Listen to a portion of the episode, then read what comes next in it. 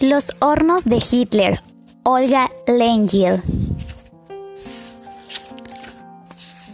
Dedicatoria.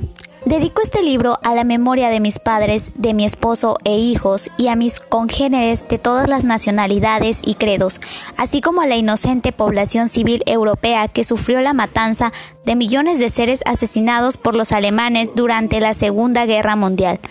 También dedico este libro a los héroes de guerra que ofrendaron su vida para evitar la consumación del sueño de los alemanes aniquilar a todas las naciones y crear un mundo habitado únicamente por alemanes, bajo la protección de Wotan, su terrible dios pagano.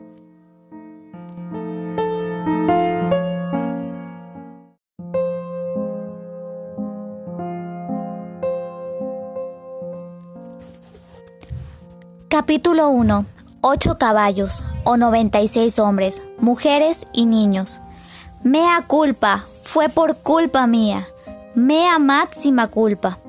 No puedo acallar mi remordimiento por ser en parte responsable de la muerte de mis padres y de mis dos hijos. El mundo comprende que no tenía por qué saberlo, pero en el fondo de mi corazón persiste el sentimiento terrible de que pudiera haberlo salvado, de que acaso me hubiese sido posible. Corría el año 1944 casi cinco después de que Hitler invadió Polonia. La Gestapo lo gobernaba todo y Alemania se estaba refosilando con el botín del continente, porque dos tercios de Europa habían quedado bajo las garras del Tercer Reich. Vivíamos en Klug, ciudad de 100.000 habitantes que era la capital de Transilvania. Había pertenecido antes a Rumania, pero el laudo de Viena de 1940 la había anexado a Hungría, otra de las naciones satélites del nuevo orden.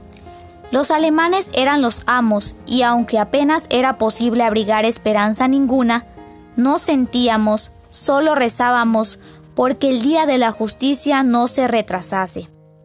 Entretanto, procurábamos apaciguar nuestros temores y seguir realizando nuestros quehaceres diarios evitando en lo posible todo contacto con ellos. Sabíamos que estábamos a merced de hombres sin entrañas y de mujeres también, como más tarde pudimos comprobar, pero nadie logró convencernos entonces del grado auténtico de crueldad a que eran capaces de llegar. Mi marido, Miklos Lengel, era director de su propio hospital el sanatorio del Dr. Lengel, moderno establecimiento de dos pisos y 70 camas que habíamos construido en 1938. Cursó sus estudios en Berlín, donde consagró mucho tiempo a las clínicas de caridad. Ahora se había especializado en cirugía general y ginecología. Todo el mundo lo respetaba por su extraordinario talento y consagración a la ciencia. No era hombre político, aunque comprendía plenamente que estábamos en el centro de un verdadero maelstrom y en peligro constante. No tenía tiempo para dedicarse a otras ocupaciones. Con frecuencia veía 120 pacientes en un solo día y se dedicaba a la cirugía hasta bien entrada la noche. Pero Klug era una comunidad dinámica y progresista y nos sentíamos orgullosos de representar a uno de sus principales hospitales. Yo también estaba consagrada a la medicina. Había estudiado en la Universidad de Cluj. Me consideraba con méritos para ser la primera asistente quirúrgica de mi marido. La verdad era que yo había contribuido a terminar el nuevo hospital, poniendo en su decoración todo el cariño que siente la mujer por el color, y así había alegrado las instalaciones en la manera más avanzada. Pero, aunque tenía una carrera, me sentía más orgullosa todavía de mi pequeña familia, integrada por dos hijos, Thomas y Arbet. Nadie pensaba yo podía ser más feliz que nosotros. En nuestro hogar residían mis padres y también mi padrino, el profesor Elfeld Aladar, famoso internista dedicado al estudio e investigación del cáncer. Los primeros años de guerra habían sido relativamente tranquilos para nosotros, aunque oíamos con temor los relatos interminables de los triunfos de la Reichswehr. A medida que asolaban más y más territorios, iban disminuyendo los médicos y especialmente los cirujanos capaces de servir a la población civil.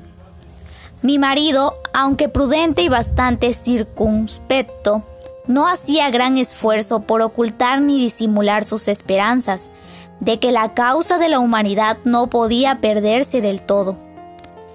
Naturalmente, solo hablaba con libertad a las personas de su confianza, pero había almas sobornables en todos los círculos y nunca podía saberse quién iba a ser el próximo espía.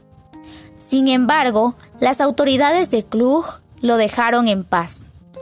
Ya en el invierno de 1939 observamos un indicio de lo que estaba ocurriendo en los territorios ocupados por los nazis.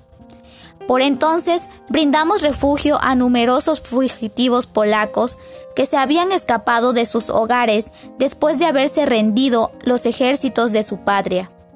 Pero, a pesar de todo, no éramos capaces de dar crédito total a los que no nos contaban. Estos individuos estaban llenos de resentimiento y deshechos moralmente. Sin duda, debían de exagerar. Hasta en 1943 no nos llegaron relatos estremecedores de las atrocidades que se estaban cometiendo dentro de los campos de concentración de Alemania. Pero, al igual de tantos como me escuchan a mí hoy, no nos cabían en la cabeza tan horripilantes historias. Seguíamos considerando a Alemania como una nación que había dado una gran cultura al mundo, si aquellas historias eran verídicas, indudablemente tenían que haber sido perpetradas por un puñado de locos. Era imposible que se debiesen a una política nacional y que constituyesen parte de un plan de dominio y supremacía mundial. Qué equivocados estábamos.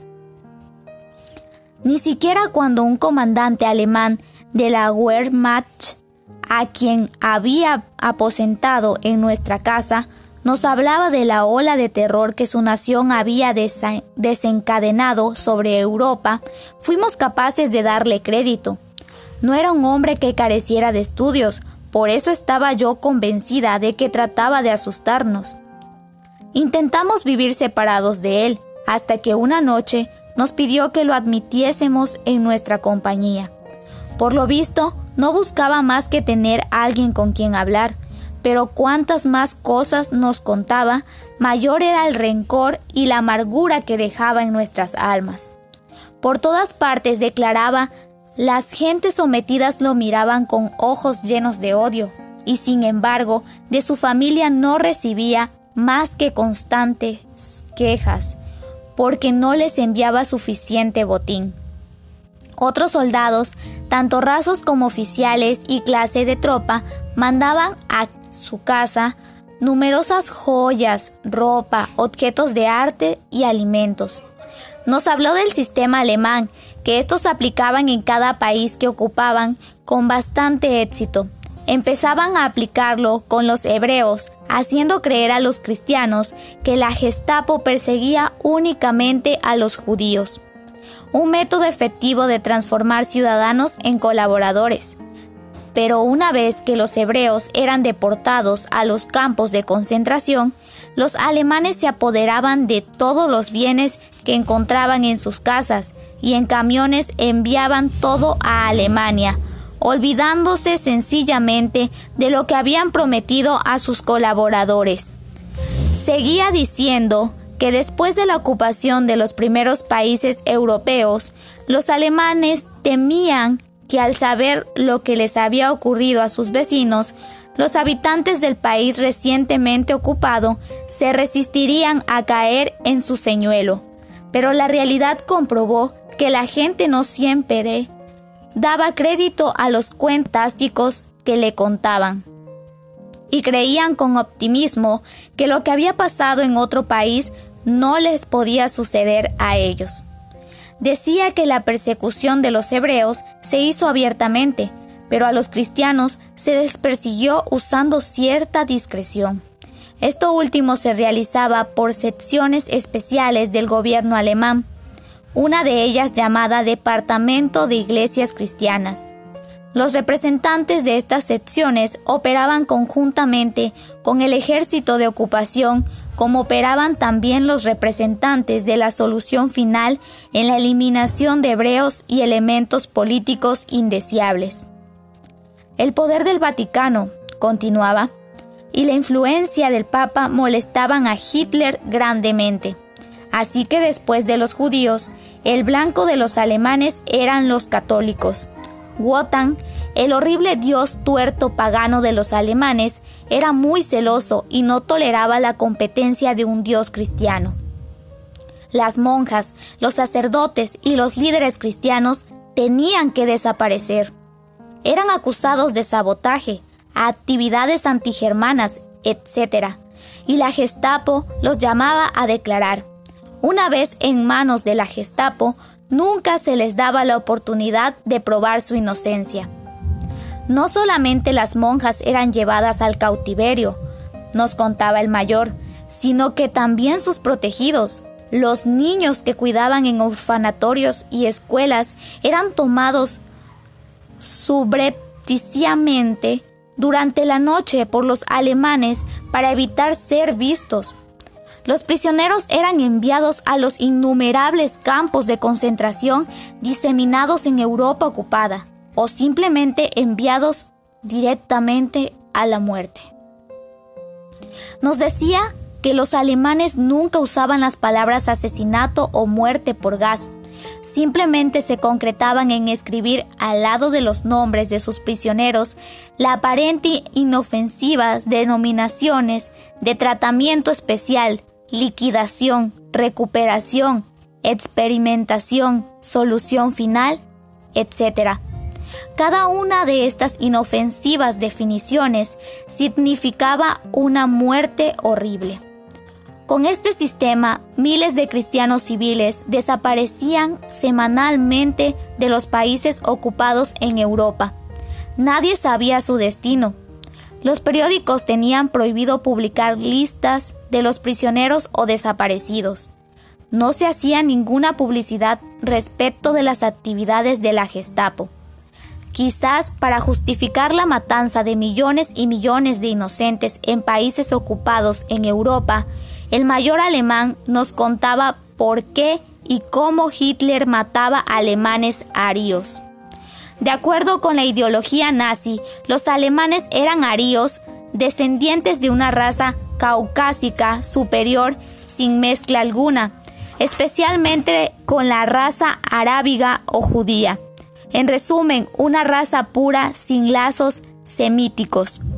El nazismo, a su vez, excluía el cristianismo, una nación superior racialmente, con aspiraciones como la alemana, no podía aceptar un Dios que es bondadoso, generoso y tolerante.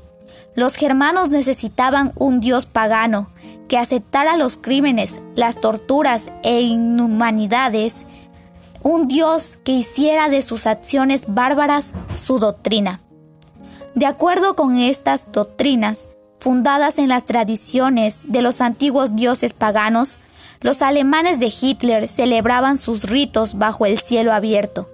Sus ceremonias matrimoniales tenían lugar frente a la gran efigie de piedra de Wotan, que en los antiguos días de los teutones fue el altar donde le ofrecían los sacrificios. Con objeto de conservar una nación fuerte, Hitler usó un antiguo sistema griego, los antiguos griegos lanzaban al precipicio desde la cima de la montaña taijetos a todos aquellos niños que nacían inválidos o de apariencia física débil. El Führer aplicó una versión moderna de este método entre los adultos de los alemanes arios. El mayor decía que todos aquellos incapacitados para el trabajo o inválidos o que padecieran serias enfermedades como tuberculosis, cáncer o los enfermos mentales eran declarados incurables y enviados al tratamiento de recuperación a diferentes hospitales. La oficina central de los médicos encargados de estos tratamientos estaba en un hospital situado en Brandenburg, cerca de Berlín. Ya en el hospital eran sometidos a la eutanasia, muerte producida inyectándoles veneno. El sistema de la eutanasia también era denominado T4, abreviatura tomada de la dirección de la Cancillería de Hitler. 4. Tiergarten Straits. También usaban gas letal para matar a los pacientes. El gobierno alemán dio el nombre supuesto e impresionable de Fundación de Caridad para Tratamientos Institucionales al cuerpo de médicos encargados de estas actividades. Por, por, orden especial de Hitler, la práctica de la eutanasia fue declarada legal en Alemania y en los territorios ocupados por los alemanes. Hacia finales de la década de años 30, alrededor de 100.000 alemanes aríos fueron exterminados con veneno inyectado. Se falsificaron certificados de locura y eran expedidos al mayoreo para aquellos que estuvieran casados o mantuvieran relaciones con no germanos. Se inició una feroz persecución contra los Mishlings, que eran mitad judíos. Miles y miles de ellos fueron castrados o enviados a campos de concentración o asesinados. La Iglesia protestó ante la práctica de la eutanasia.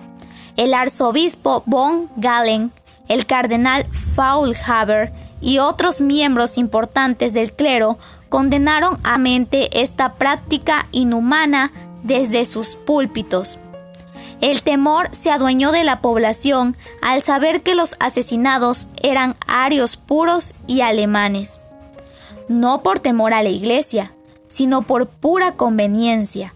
El gobierno alemán suspendió temporalmente los asesinatos con veneno inyectado y reanudó más tarde secretamente estas prácticas. Escuchando las interminables historias terroríficas que el mayor nos relataba, me pregunté qué sería exactamente lo que este hombre quería de nosotros. No sabía si quería asustarme o volverme loca. Le miré con horror e incredulidad, cosa que lo irritó visiblemente. Probablemente esta fue la razón por la cual cambió el tema de su conversación y empezó a hablarme de mi familia y mis amigos.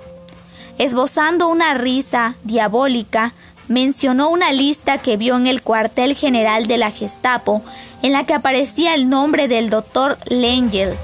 Mencionó que al lado del nombre de mi esposo había una nota especial, escrita por el jefe de la Gestapo, que decía que mi esposo debía ser prontamente eliminado, así como aquellos señalados por la quinta columna.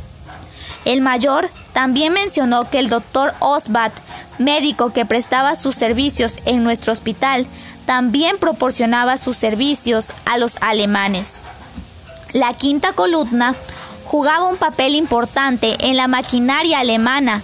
Sus miembros obtenían información sobre gentes importantes, sus opiniones y actividades con respecto a los alemanes previamente a la ocupación de algún país en dichas investigaciones se incitaba a las personas a discutir, anotando sus declaraciones y los nombres de los investigados. Entonces, recordé que el doctor Osbat frecuentemente tomó parte en las discusiones que diariamente tenían lugar en la sala de preparación previa a las intervenciones quirúrgicas en esa sala, el doctor Lengel y sus ayudantes se aseaban y desinfectaban, un procedimiento que les tomaba bastante tiempo. Médicos de la localidad aprovechaban esto para iniciar discusiones de carácter íntimo con ellos. Hablaban de sus problemas médicos, pedían consejo al doctor Lengel para el tratamiento de sus pacientes y también hablaban de política. En dichas ocasiones, el doctor Lengel con frecuencia sugirió que se boicotearan los productos alemanes y que los médicos no compraran medicamentos, equipo médico o instrumental de los alemanes. También expresó que esperaba que nosotros, los húngaros, nos uniríamos para luchar contra los nazis, como lo habían hecho siempre en el pasado cuando Alemania trató de esclavizarlos. Oyendo hablar al mayor, me pregunté cómo y por qué mi esposo había sido incluido en la lista de quinta columnistas. ¿Acaso había sido acusado por alguien como enemigo del Tercer Reich? ¿Sería Osbat? ¿Era un colaborador? ¿Sería posible que Osbat fuera un miembro de la quinta columna? No podía creerlo. Osbat tenía relaciones amistosas con nosotros y nos hería profundamente la forma en que el mayor se expresaba de él, sin explicarme qué razones tenía para mentir así acerca del colega de mi esposo. Qué atrevimiento difamar en esa forma a un colega de mi esposo, cuando él siempre le demostró lealtad y respeto al doctor Lengel. El doctor Osbat era un buen médico, a quien mi esposo ayudó considerablemente en su profesión. Tenía cuatro niños, su esposa esperaba al quinto. Era definitivamente un respetable hombre de familia y estaba muy lejos de parecerse a la imagen de bajeza que el mayor nos había trazado de él. Parecía que el mayor alemán nunca terminaría de hablar y lo que es peor, yo tenía que seguirlo escuchando. Lo que más me impresionó fue el odio que sentía contra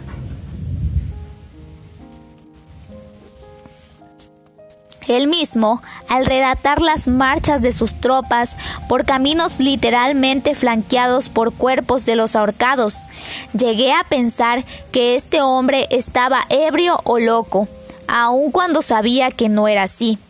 Habló de camiones construidos expresamente para matar prisioneros con gas, de los enormes campos dedicados exclusivamente a la exterminación de millones de civiles. No podía dar crédito a lo que oía. ¿Quién iba a creer semejantes historias? Cuando finalmente el mayor alemán se puso de pie, nos sentimos aligerados de la tensión que nos embargaba, pero no dio por terminada su visita y nos pidió algo para beber. Mi esposo sacó de la cantina una botella de Toy Tokei Asu, un vaso y los colocó sobre la mesa. El mayor miró interrogativamente el único vaso y luego a mi esposo. El doctor Lengel le retuvo la mirada con firmeza. Entonces el alemán comprendió que nos rehusábamos a acompañarlo a beber. El mayor abrió la botella y llenó su vaso con el vino rojo, tomándoselo de un golpe. Después volvió a llenar el vaso, dejándolo en la mesa. Se dirigió lentamente hacia un rincón del cuarto donde estaba colocada una preciosa antigüedad sobre una pesada columna de mármol. Era una imagen de Jesús. Pasó frente a ella varias veces, mirándola cuidadosamente. Era esta una escultura de origen latino que fue legada a mi familia por un amigo, coleccionista de antigüedades, quien murió en París durante la Revolución Francesa de 1848. El rostro de Jesús era de una magnificencia artística, tal que lo representaba divino y humano a la vez demostraba el sufrimiento, la comprensión y la bondad juntas, una expresión que posiblemente tendría la cara de Jesús durante la procesión del Gólgota en Jerusalén. Después de que el mayor terminó el escrutinio de la imagen, se dirigió a la mesa a tomarse su vaso de vino. Pensábamos, pero en lugar de esto, levantó su vaso y chocando sus tacones, brindó ¡Hail Hitler! con un tono de voz que podría ser lo mismo auténtico que sarcástico, y con toda su fuerza lanzó el vaso a la escultura de Cristo. Por alguna extraña razón, el impacto no dio perfectamente en el blanco y su golpe fue detenido por la corona de espinas que ceñía la cabeza del Redentor. El vino rojo como sangre escurría desde la cabeza de Jesús, manchándole el torso hasta caer finalmente al pie de la estatua, donde ésta tenía una inscripción en español. Jesucristo, salva nuestras pobres almas llenando de grandes manchas la alfombra. Después de su acción sacrilega, el mayor tomó la botella de vino que estaba en la mesa y sin decir una sola palabra salió de la habitación. Al salir el mayor, comentamos lo increíble de las historias que nos había contado. Qué lúgubre imaginación debía tener este hombre para inventar tales horrores. Nadie podía creer en la veracidad de los relatos de un hombre así. Era un pobre fantasma que había vendido su alma al diablo y estaba en guerra con su conciencia.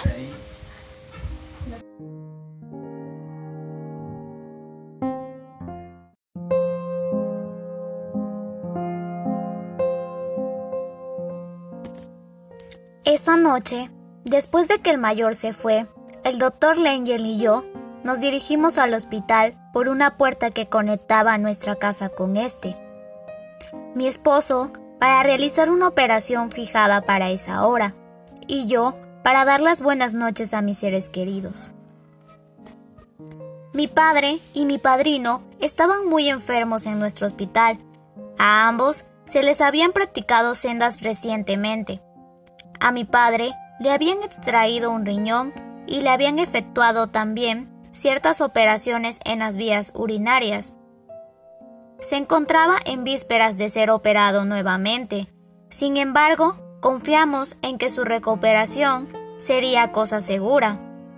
Mi padrino, quien dedicó gran parte de su vida a investigaciones de enfermedades del estómago y del cáncer, por ironías de la vida, sufría él mismo de cáncer. Todos sabíamos que sus días estaban contados. Estaría entre nosotros quizás unas semanas, quizás uno o dos meses más. Todos deseábamos fervientemente que en sus últimos días se viera librado de sufrimientos físicos o morales. Para nosotros era un desconsuelo saber que mi padrino, realeza de su mal y el fin que le esperaba pero siempre demostró un valor a toda prueba, nunca se quejaba de sus dolores y siempre estaba sonriente delante de nosotros. Muchas veces hice yo misma acopio de valor para no romper en amargo llanto en su presencia. Mi padre estaba dormido cuando llegué a su lecho. Sentada en una silla, mi madre leía un libro. Como no quería despertarlo, Pasé de largo, dirigiéndome a donde se encontraba mi padrino. La, hermana Esther, de la Orden de las Trabajadoras Sociales de Dios, que a diario lo visitaba, se encontraba junto a él, rezando. Los ojos de mi padrino estaban cerrados, y con desolación noté que su cara, enmarcada por su hermoso cabello blanco, se había adelgazado más en los últimos días y se veía también más pálida. Su frente lucía más dominante, su nariz más afilada y sus delgados labios más pálidos. Su expresión hablaba de sufrimientos, de resignación y de un dulce sentimiento de reconciliación. Era como si la expresión le viniera de muy, muy lejos. Cuando abrió los ojos, el profesor Elfer, sonriendo, me invitó a sentarme cerca de él y de la hermana Esther. Ambos esperábamos con ansiedad las noticias que nos traía la hermana Esther. En esos días, los periódicos no hablaban de otra cosa que no fueran las victorias del glorioso ejército alemán, y publicaban las órdenes dictadas por las autoridades alemanas a los civiles acerca de lo que se nos permitía o prohibía hacer. Los radios que transmitían estaciones extranjeras eran confiscados. a los que se les encontraba un río de este tipo eran arrestados o deportados. Así que nuestra información se limitaba a las noticias que nos traían los visitantes. Estas noticias generalmente empezaban, me dijo X y a él se lo dijo Y. Aceptamos esta información con reserva, pues confirmarla era imposible. Sin embargo, las noticias que nos daba la hermana Esther eran fidedignas. La orden a la que ella pertenecía sostenía un hotel familiar a donde mujeres jóvenes solas podían ir a vivir. Actualmente se encontraba ocupado por el ejército alemán y las hermanas se vieron forzadas a servir a los alemanes. Gracias a encontrarse entre oficiales alemanes y en el corazón de la ciudad, la hermana Esther podía oír y ver mucho más que cualquier otra persona. Cada día, cuando llegaba su visita diaria, la acosábamos a preguntas y, como de costumbre, las noticias no eran nada halagadoras. Nos informó que ese día había visto en las calles por primera vez a los hebreos, viejos, jóvenes y niños, llevando la obligada estrella de David en color amarillo en el lado izquierdo de sus vestiduras. No se les permitía hacer uso de los autobuses o los taxis y podían salir a la calle a determinada hora por un corto periodo a comprar comida racionada en una tienda designada para tal propósito. También a los cristianos les impusieron los alemanes ciertas restricciones no se les permitía salir de sus casas de 8 pm a las 7 am.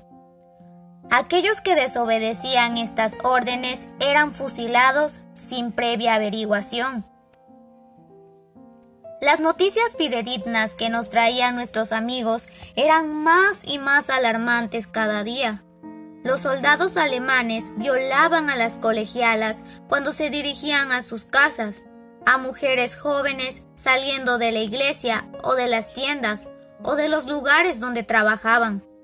En la presencia de sus padres o esposos, jóvenes aldeanas que vendían verduras en los mercados eran secuestradas por los soldados alemanes con el mismo fin.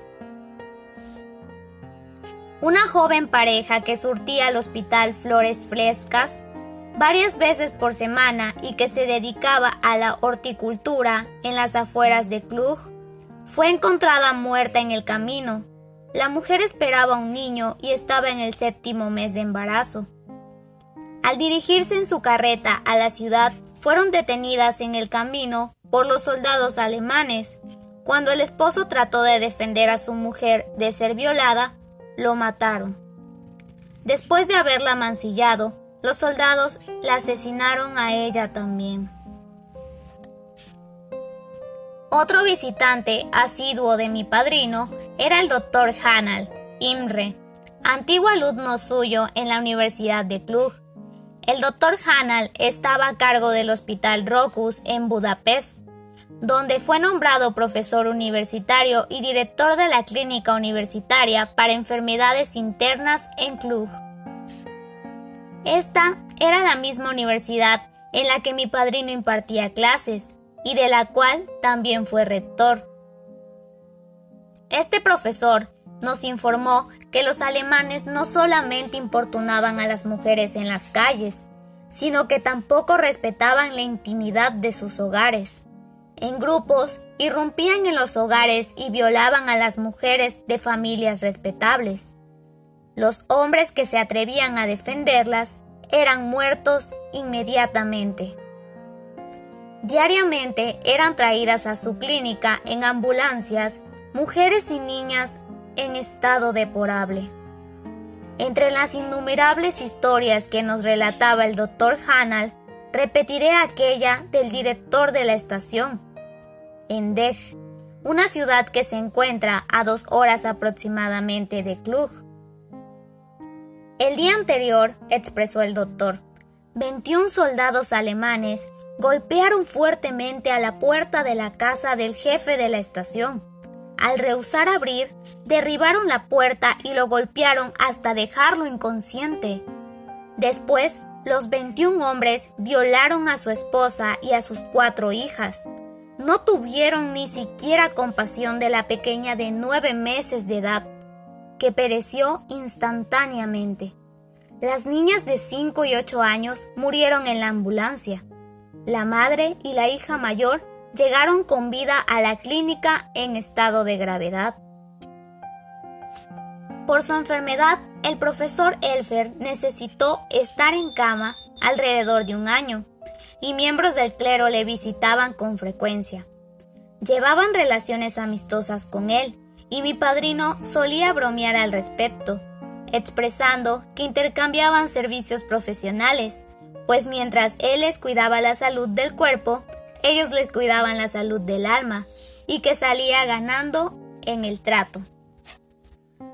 Uno de los distinguidos representantes de la iglesia que solía visitar a mi padrino era el obispo de Transilvania, excelentísimo señor Aaron Marton, un hombre de extraordinaria capacidad mental y de un valor inquebrantable. En uno de sus sermones, el obispo hizo un llamamiento al pueblo desde el púlpito, diciéndoles que todos los húngaros de cualquier religión o clase eran hermanos y que deberían unirse y ayudarse unos a otros. Y si era necesario, pelear juntos valientemente contra el enemigo. Cuando terminó el sermón, que duró más de una hora, y descendió del púlpito, temíamos que el obispo fuera arrestado por los alemanes. Años más tarde, me informaron que el excelentísimo señor desapareció. Nadie sabía dónde lo llevaron. El obispo fue víctima de su gran valor y permanecerá siempre como un ejemplo de entereza. Era en realidad un baluarte de la iglesia. El obispo y mi padrino frecuentemente discutían la situación de Hungría y Alemania. Sabían que Alemania, donde ahora reinaba Wotan incontrolablemente, desde antes que Hitler asumiera el poder, ya estaba a adoptar el comunismo. Era tristemente irónico el hecho de que judíos y cristianos pudientes hacían fuertes donativos al partido de Hitler, con la esperanza de que, una vez realizados sus anhelos, Alemania no caería en el comunismo. Estos donantes ingenuamente creían que toda esa palabrería de Hitler y sus seguidores acerca de descartar al Dios cristiano y la persecución de los judíos eran golpes de sensacionalismo. Tales ideas paganas no llegarían a realizarse, pues había alrededor de 80 millones de alemanes que a la hora que quisieran podían derrocar al grupo de chiflados que los gobernaban. Qué poco sabían estas personas que las masas siempre dan la bienvenida al lobo disfrazado en la piel de cordero.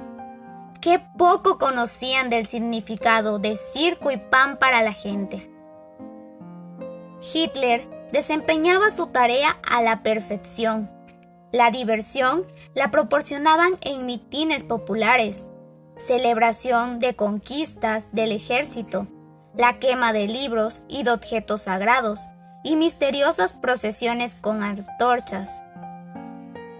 Hitler ofrecía mucho más que un simple trozo de pan al pueblo alemán.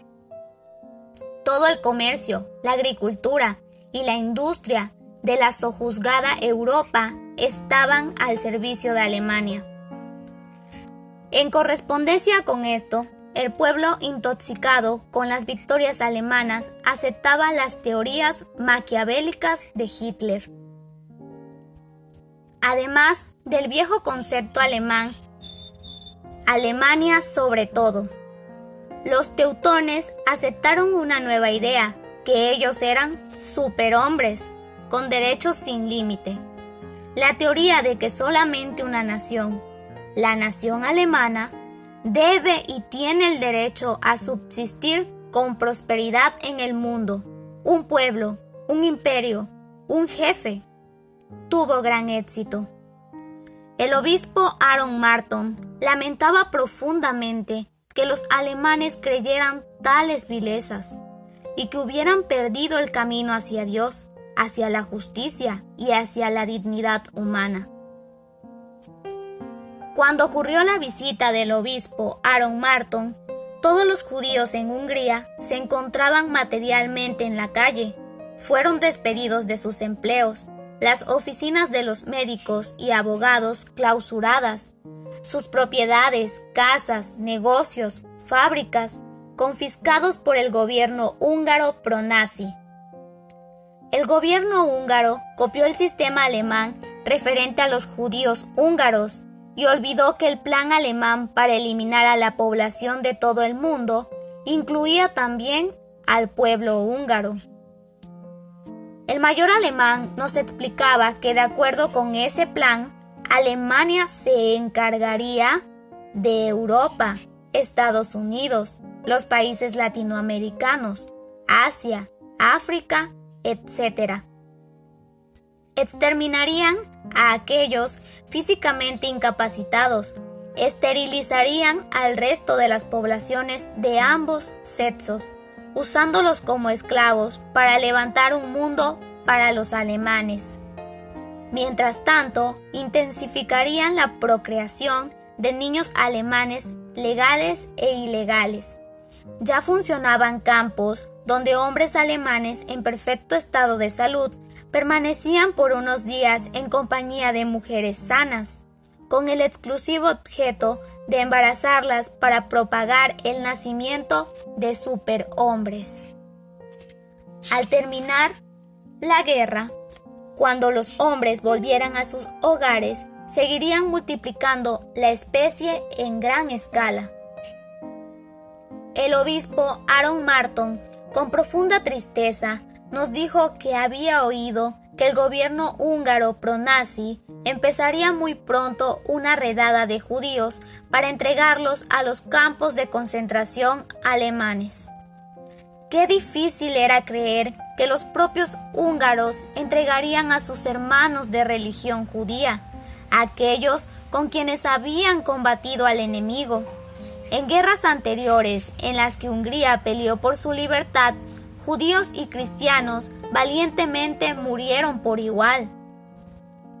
Pero el temor del excelentísimo Señor se basaba en hechos trágicos que tuvieron lugar en Hungría antes de que ésta fuera ocupada por los alemanes. La decisión tomada por Hitler en Viena fue devolver pequeñas porciones de terreno a los húngaros estas porciones de terreno les fueron quitadas por los aliados y dada a los rumanos gracias al Tratado de Paz del Trianón, después de la Primera Guerra Mundial. Al recibir Hungría estos obsequios de mano de Hitler, el gobierno húngaro empezó su ola de crímenes. Nuestro primer ministro, Bardossi, entregó al ejército alemán en Polonia a más de 20.000 judíos que fueron asesinados.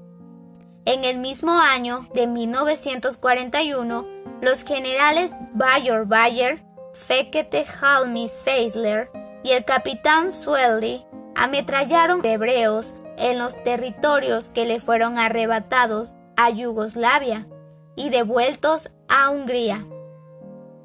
Estos judíos que fueron enviados a una muerte segura eran compatriotas de sus asesinos.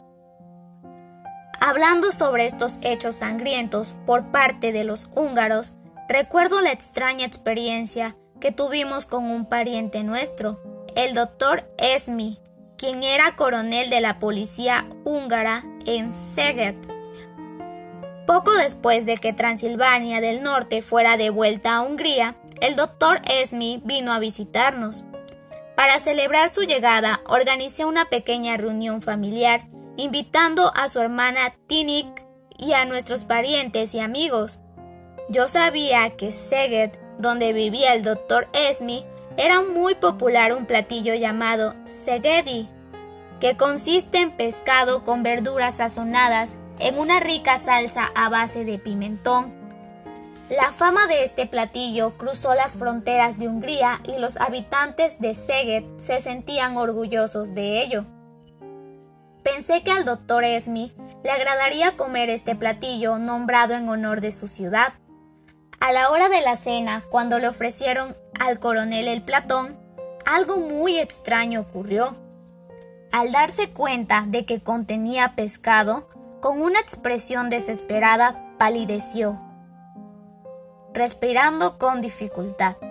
Mi esposo, Tinik y yo nos levantamos de nuestros asientos y lo sacamos del cuarto, pensando que tenía un ataque. No comprendíamos qué relación podía existir entre la expresión de terror y el pescado, pero dedujimos que algo terrible debía haberle ocurrido. El doctor Esmi no era un hombre que se horrorizara fácilmente. Había sido un héroe durante la Primera Guerra Mundial y Hungría dio las más altas condecoraciones. Durante la guerra, los rumanos forzaron la retirada del ejército húngaro en las cercanías de Brazo. En momentos tan críticos, el doctor Esmi, capitán de Usares, tuvo una brillante idea en lugar de tratar de salvar su propio pellejo, montó en su caballo y ordenó a un pequeño grupo de hombres de su compañía que lo siguieran. A galope veloz, marchó en dirección contraria a las tropas húngaras.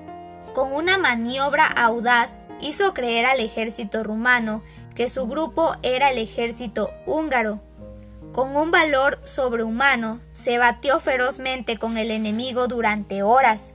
Su heroico acto salvó al ejército húngaro y cubrió la retirada.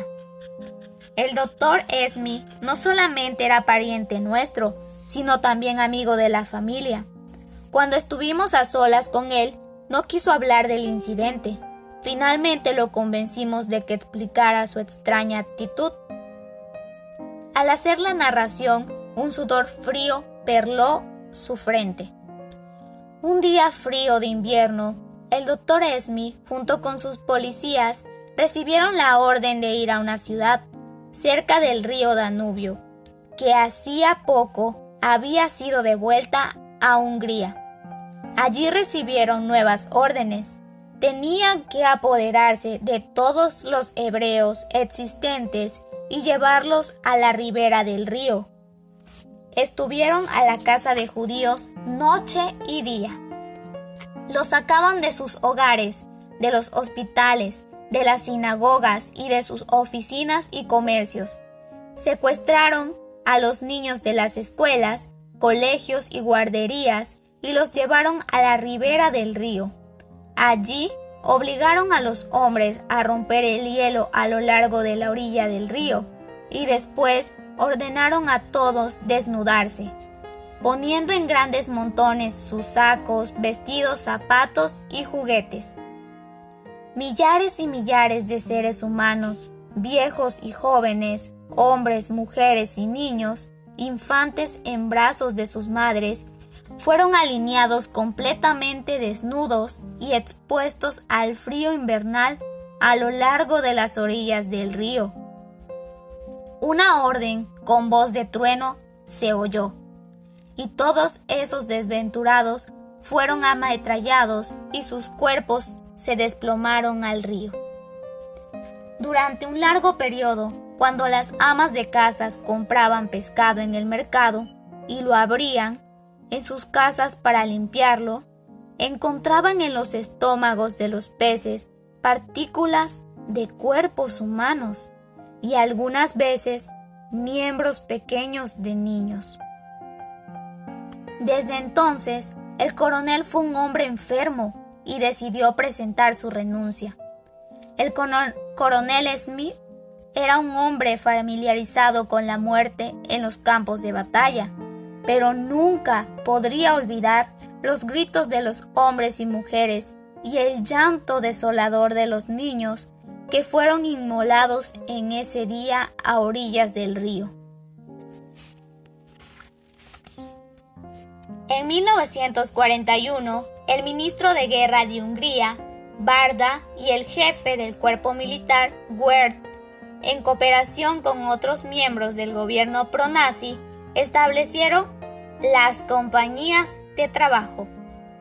En estas compañías fueron incluidos cristianos de origen rumano, quienes habían permanecido en Transilvania después de la decisión de Hitler en Viena. Además de 150.000 judíos. A raíz del Tratado de Paz en Trianón, en Francia, los húngaros y los rumanos eran enemigos. Una noche, un joven abogado rumano fue traído a nuestro hospital en un estado deplorable. Se había escapado de una compañía de trabajo. Por un milagro su madre había trabado contacto con un sargento de su unidad y sobornándolo consiguió que su hijo pudiera escapar. Aun cuando se encontraba muy enfermo, tenía que cruzar la frontera hacia Rumania la noche siguiente para evitar ser capturado. Este joven antes fuerte y bien parecido era hoy un manojo de huesos que escupía grandes cantidades de sangre cada vez que tosía. Habíamos escuchado muchas historias terroríficas acerca de estas compañías de trabajo, pero por primera vez palpábamos la horrible realidad nos habló del supuesto uniforme que llevaban, su única posesión, la cual consistía en una cobija ceñida a sus cuerpos con un cordel. En lugar de botas militares, llevaban un trozo de madera atada a los pies. Bajo el fuego enemigo, en el crudo frío de 40 grados bajo cero, y con esta vestimenta, los obligaban a buscar minas explosivas sin ninguna protección. Eran golpeados y torturados por sus superiores, y morían como moscas a causa del hambre, o por congelación de sus miembros, o simplemente por enfermedades que nunca eran atendidas. Cuando una epidemia de tifo los atacó, se aplicó un tratamiento médico drástico. Encerraron a los enfermos en grandes barracas de madera y rociaron con gasolina el suelo, las cobijas y demás objetos aplicándoles fuego. Muy pronto los gritos desesperados de las gentes que se quemaran se dejaron de oír. Ametralladoras apostadas esperaban a aquellos que trataron de escapar a tan horrible muerte a través de puertas. El joven abogado seguía contando historias horribles hasta que su médico le prohibió hablar. Le aguardaba un largo y peligroso viaje y tenía que descansar. Cuando iba yo saliendo del cuarto, llegó su madre con un sacerdote. Ella quería que su hijo se confesara y que le fueran aplicados los santos oleos, pues temía que muriera durante la jornada que le aguardaba debido a su estado crítico o podría encontrar la muerte a manos de algún centinela de la frontera. Estaba perfectamente justificado el temor del obispo Aaron Marton acerca de la colaboración del gobierno pronazi húngaro con los alemanes. A partir del 2-19 de marzo de 1944, cuando llegaron el ejército alemán y la Gestapo a Hungría, la situación de todos los que no estaban de acuerdo con la ocupación alemana y eran antinazis, así como también la de los hebreos, se había hecho peor cada día. En el pasado, Hungría ya había sufrido las consecuencias de una ocupación por los alemanes, pero el gobierno pronazi parece que ya había olvidado esto, incluyendo el famoso poema que fue escrito exclusivamente para recordarle al pueblo húngaro este periodo trágico. La esencia de este poema repite varias veces al estribillo con la siguiente advertencia. Húngaros, no creáis en los alemanes y haced caso omiso de las dulces promesas que os hacen para convenceros. Pero el general Dome Stohaj, primer ministro, había prometido a los alemanes su completa colaboración y en general era un hombre que cumplía su palabra. El hombre nombrado por los alemanes como director de la exterminación de los judíos era el Obsturbanführer Adolfo Eichmann. Después de dirigir la exterminación de judíos en los países europeos ocupados, llegó a Budapest el 21 de marzo para hacerse cargo de los judíos húngaros. Dirigía sus operaciones desde su oficina llamada Juden Commando, es decir, Comando Judío, establecida en el Hotel Majestic en Budapest. Y algunos de sus ayudantes eran el barón Dieter von Wislissen, miembro de una familia antigua prusiana y convertido ahora en el Hauptführer, el teniente coronel Hermann Krumi y el coronel Kurt Becher. El capitán Hans Novak, el doctor Siedel, Dan Jenner y Ward, etc. Eichmann, quien ya había sido asignado a un campo de la SS en Dachau en 1934, tenía una larga experiencia en la matanza de judíos desde 1938. Pero llegó a la cima de su carrera como el mayor asesino de todos los tiempos en la conferencia de Wannsee el 20 de enero de 1942. En esta conferencia, efectuada en el número 5658 de Grossen Wannsee Street en Berlín, Eichmann fue nombrado director ejecutivo del infame plan de los alemanes llamado la solución final para los judíos. Con gran entusiasmo aceptó el nombramiento y la tarea de exterminar a más de 11 millones de judíos que habitaban en los territorios ocupados por los alemanes. Precisamente en esta conferencia, Eichmann sugirió muchas ideas útiles que fueron acogidas con beneplácito por parte de los grandes de Alemania ahí reunidos. Hungría era aliada alemana y fue por lo tanto el último país europeo ocupado por los alemanes. Eichmann tenía una ardua tarea que hacer en Hungría. Tenía la vida de cerca de 800.000 judíos en sus manos para exterminarlos. En este tiempo la maquinaria de guerra alemana tropezaba con dificultades y la posición de Hitler era cada día más crítica. Las cosas en Bulgaria y Rumania no iban muy bien para el Tercer Reich. Eichmann se encontraba profundamente preocupado. ¿Qué ocurriría si el pueblo de Hungría, última posesión de la insaciable ambición de Hitler, se despertara y protestara contra la deportación de judíos? Pero su preocupación no tenía fundamento. Desgraciadamente, el gobierno húngaro pronazi se sobrepasó en su colaboración, adoptando una actitud que sorprendió al mismo Eichmann, prestando más que ayuda a los alemanes. El 20 de abril de 1944, a las 4 de la tarde, miembros del gobierno húngaro pronazi solicitaron entrevistarse oficialmente con Eichmann en el Hotel Majestic.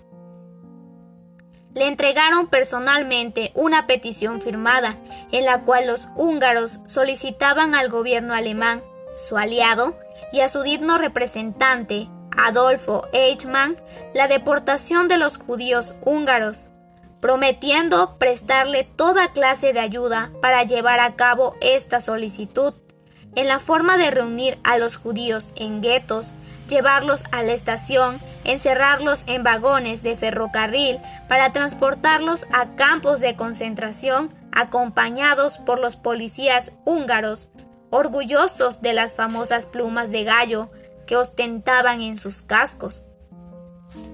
Eichmann tuvo que prometerles a los miembros del gobierno húngaro que ningún judío regresaría a Hungría con vida.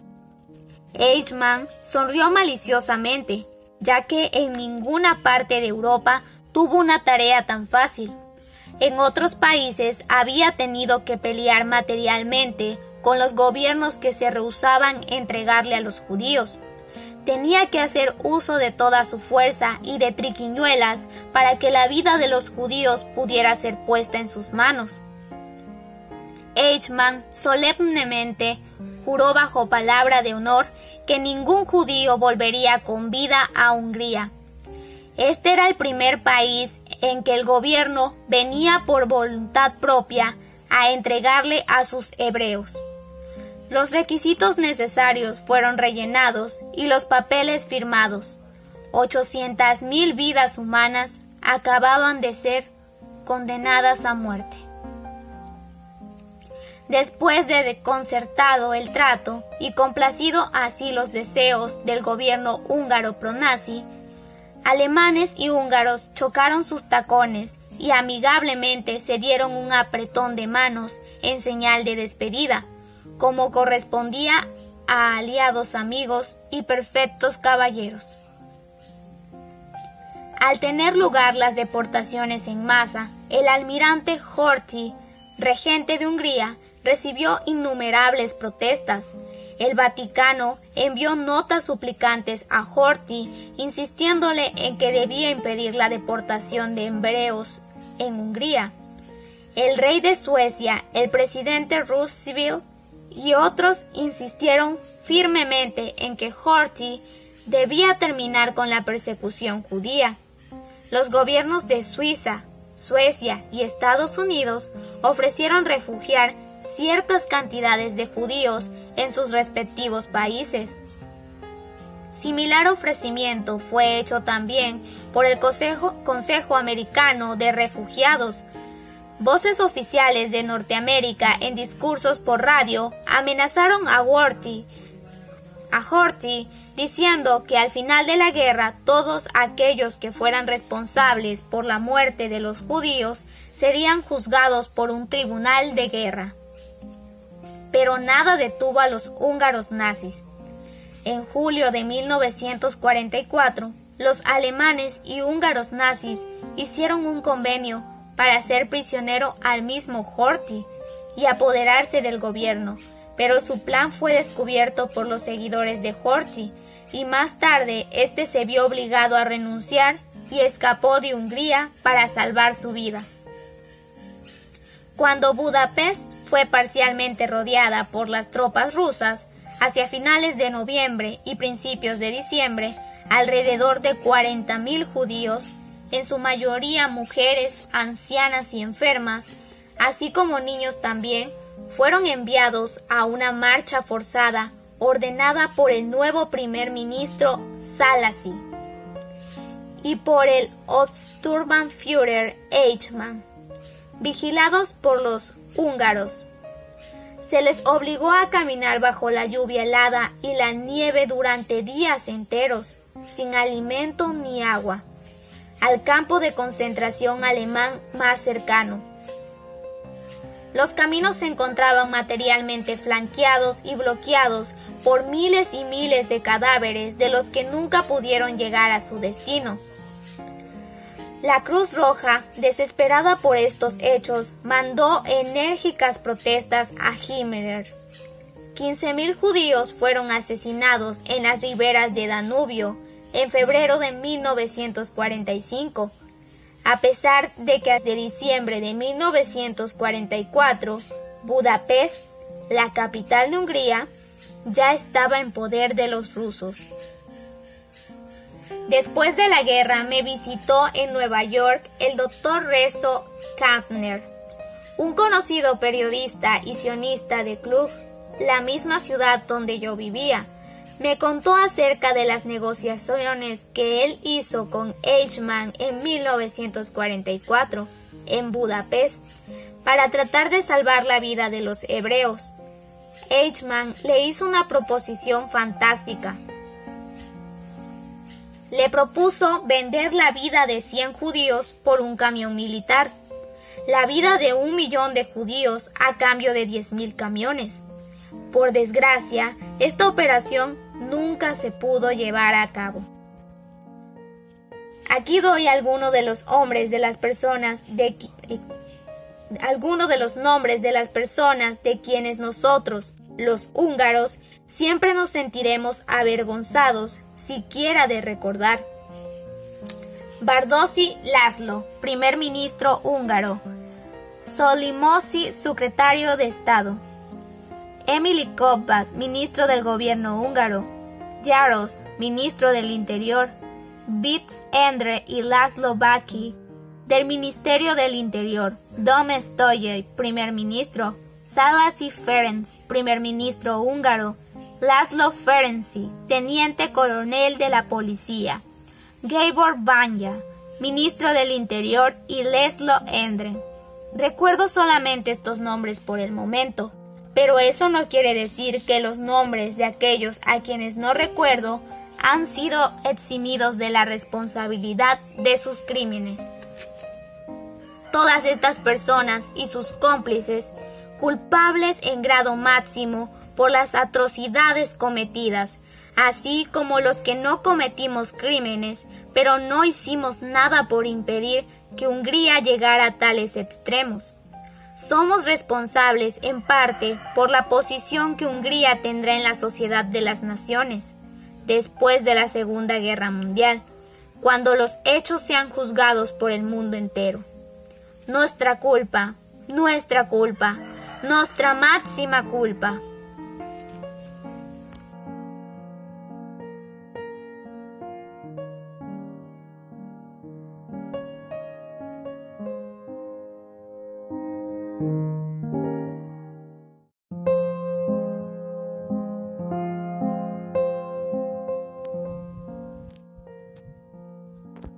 En efecto algunas experiencias alarmantes en club, y al meditar ahora sobre ellas, me doy cuenta de que debimos haberlas tomado como avisos de lo que verdaderamente estaba pasando.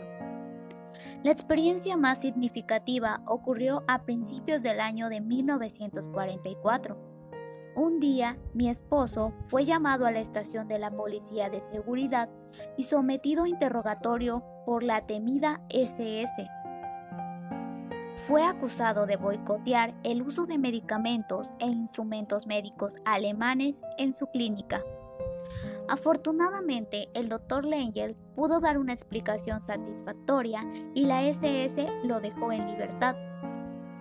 En privado estábamos de acuerdo en que el interrogatorio se debía a una denuncia, Ahora sabíamos que, por las informaciones obtenidas, el Dr. Lengel debía ser vigilado constantemente por los alemanes.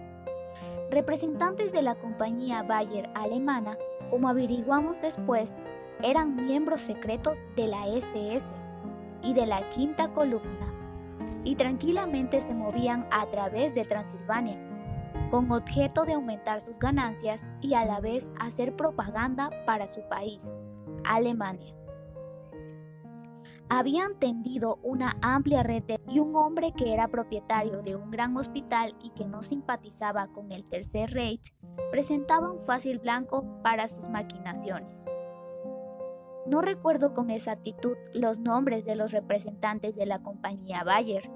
Generalmente visitaban a mi esposo o a sus ayudantes, pero recuerdo claramente a un hombre llamado Dr. Capesius alto, fuerte, bien parecido y de cabello oscuro y finos modales.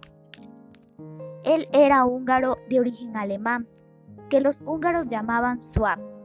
Entonces no podía imaginarme que pronto por mis propias experiencias iba a saber más sobre el doctor Capesius y qué otras ocupaciones tenía, además de ser un alto empleado de la casa Bayer.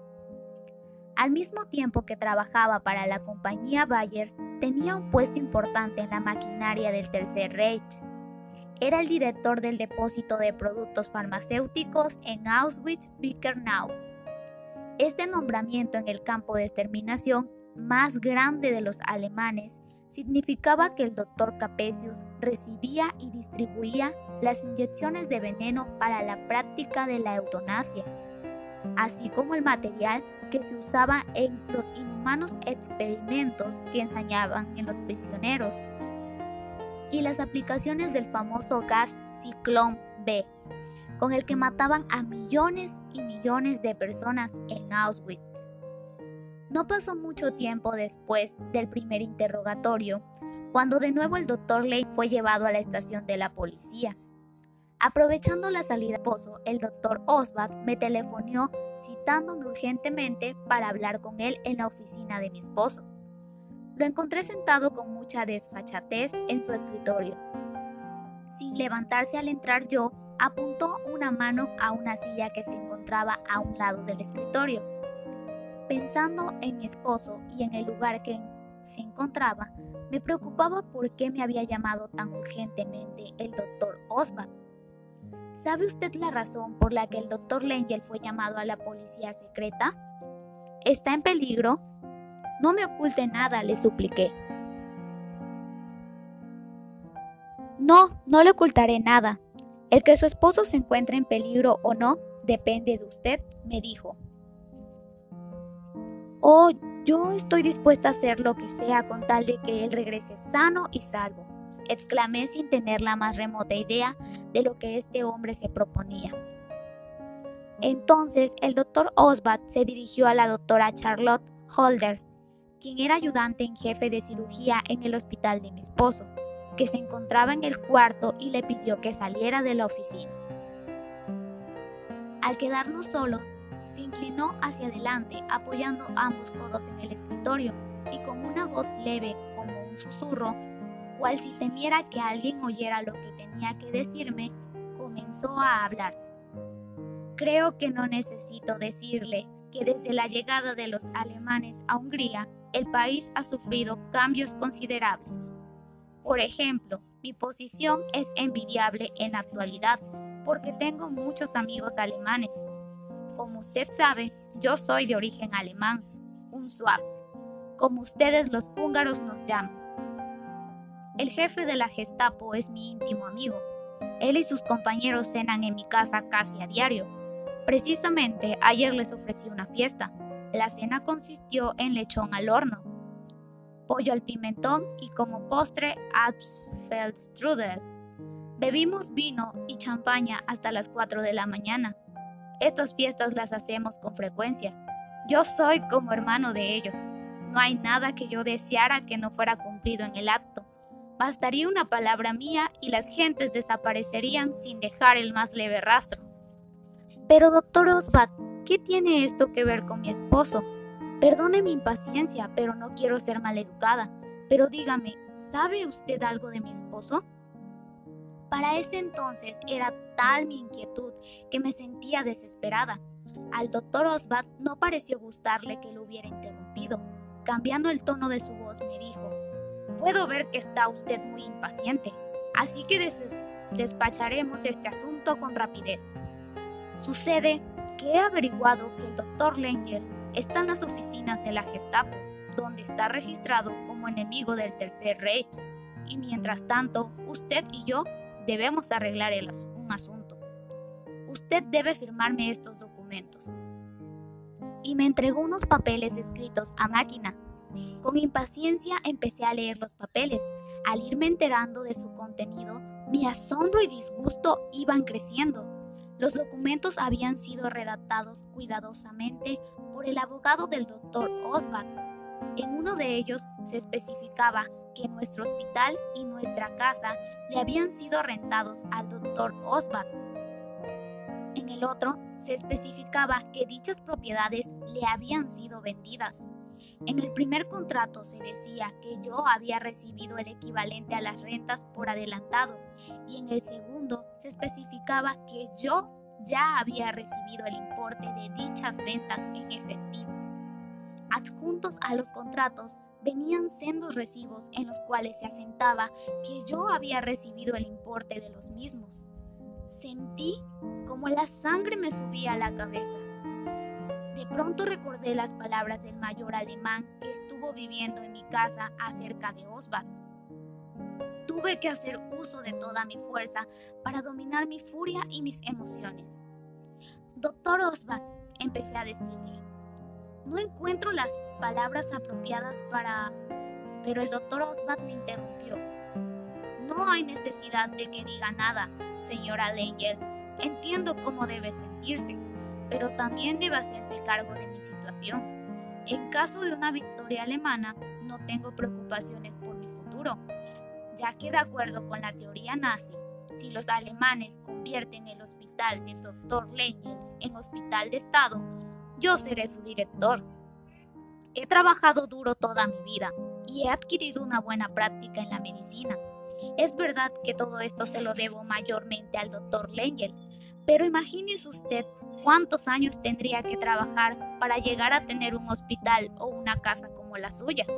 ¿Cuánto tendría que luchar para llegar a reunir lo suficiente para comprar el instrumental quirúrgico y los enseres? En circunstancias normales probablemente nunca podría llegar a tenerlo, pero afortunadamente pasamos por tiempos anormales y puedo aprovecharlos. Esta es la oportunidad de mi vida. Con solo usted firmar esos papeles, yo me convertiré en el propietario de todo y lo podría probar en caso de una victoria aliada. Diciendo lo anterior, colocó la pluma fuente junto a los papeles frente a mí y con un tono malicioso añadió, ¿No le parece que soy un hombre listo?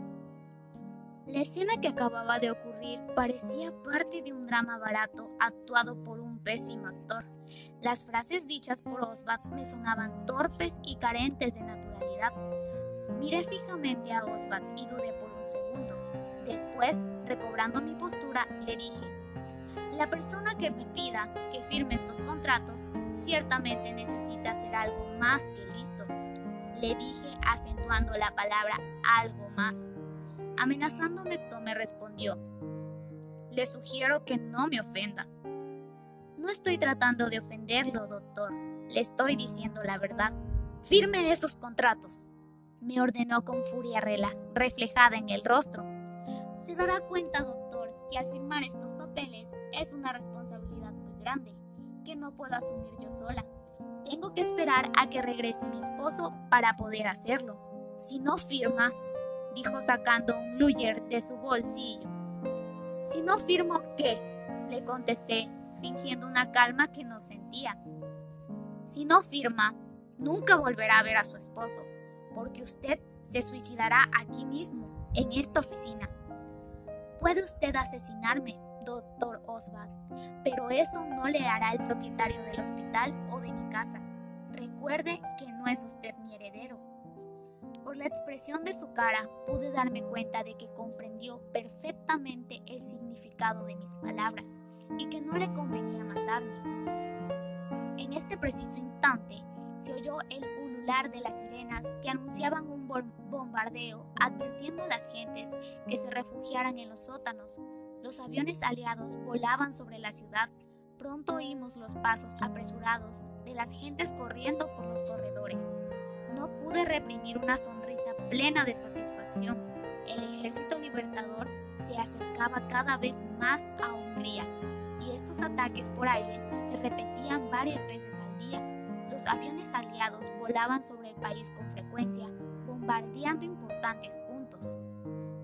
Con una poca de suerte, los libertadores se encontrarían en el territorio húngaro muy pronto.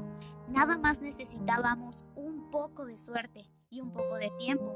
Oswald estaba visiblemente nervioso. Firme los contratos y nos iremos a refugiar a los sótanos. No tengo miedo, doctor Oswald, le dije. En realidad no podía haber sonado música más agradable a mis oídos, ni el ataque podía haber sucedido en mejor momento. Y con verdadera calma le pregunté, ¿por qué necesita usted dos contratos? doctor Osbat, ¿no sería suficiente que le firmara el que especifica que le he rentado el hospital? No, he calculado cuidadosamente todas las eventualidades que pudieran presentarse y redactado ambos contratos junto con mi abogado. El futuro decidirá cuál de los dos contratos servirá mejor a mis propósitos, si el de la renta o el de la venta. Si los aliados ganan la guerra, alguno de estos contratos probará que dentro de la ley y no he cometido nada delictivo y nadie podrá, podrá comprobar lo contrario.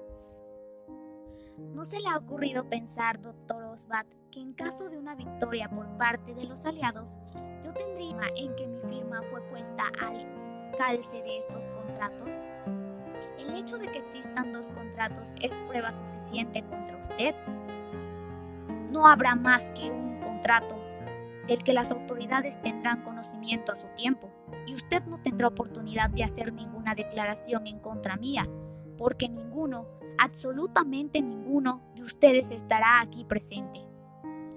Entonces comprendí que detrás de las aparentes francas explicaciones se encontraba un plan cruelmente calculado. El doctor Oswald tenía que haber trabajado con los alemanes, ya que sabía que el doctor Lengel, por ser enemigo del Tercer Reich, estaba fichado en la Gestapo y por lo tanto no podía escapar de sus garras. Calculaba que debido a esto el doctor Lengel y toda su familia sería eliminada. Y lo que él quería era sacar una ventaja personal de esta situación, en caso de una victoria alemana o de los aliados.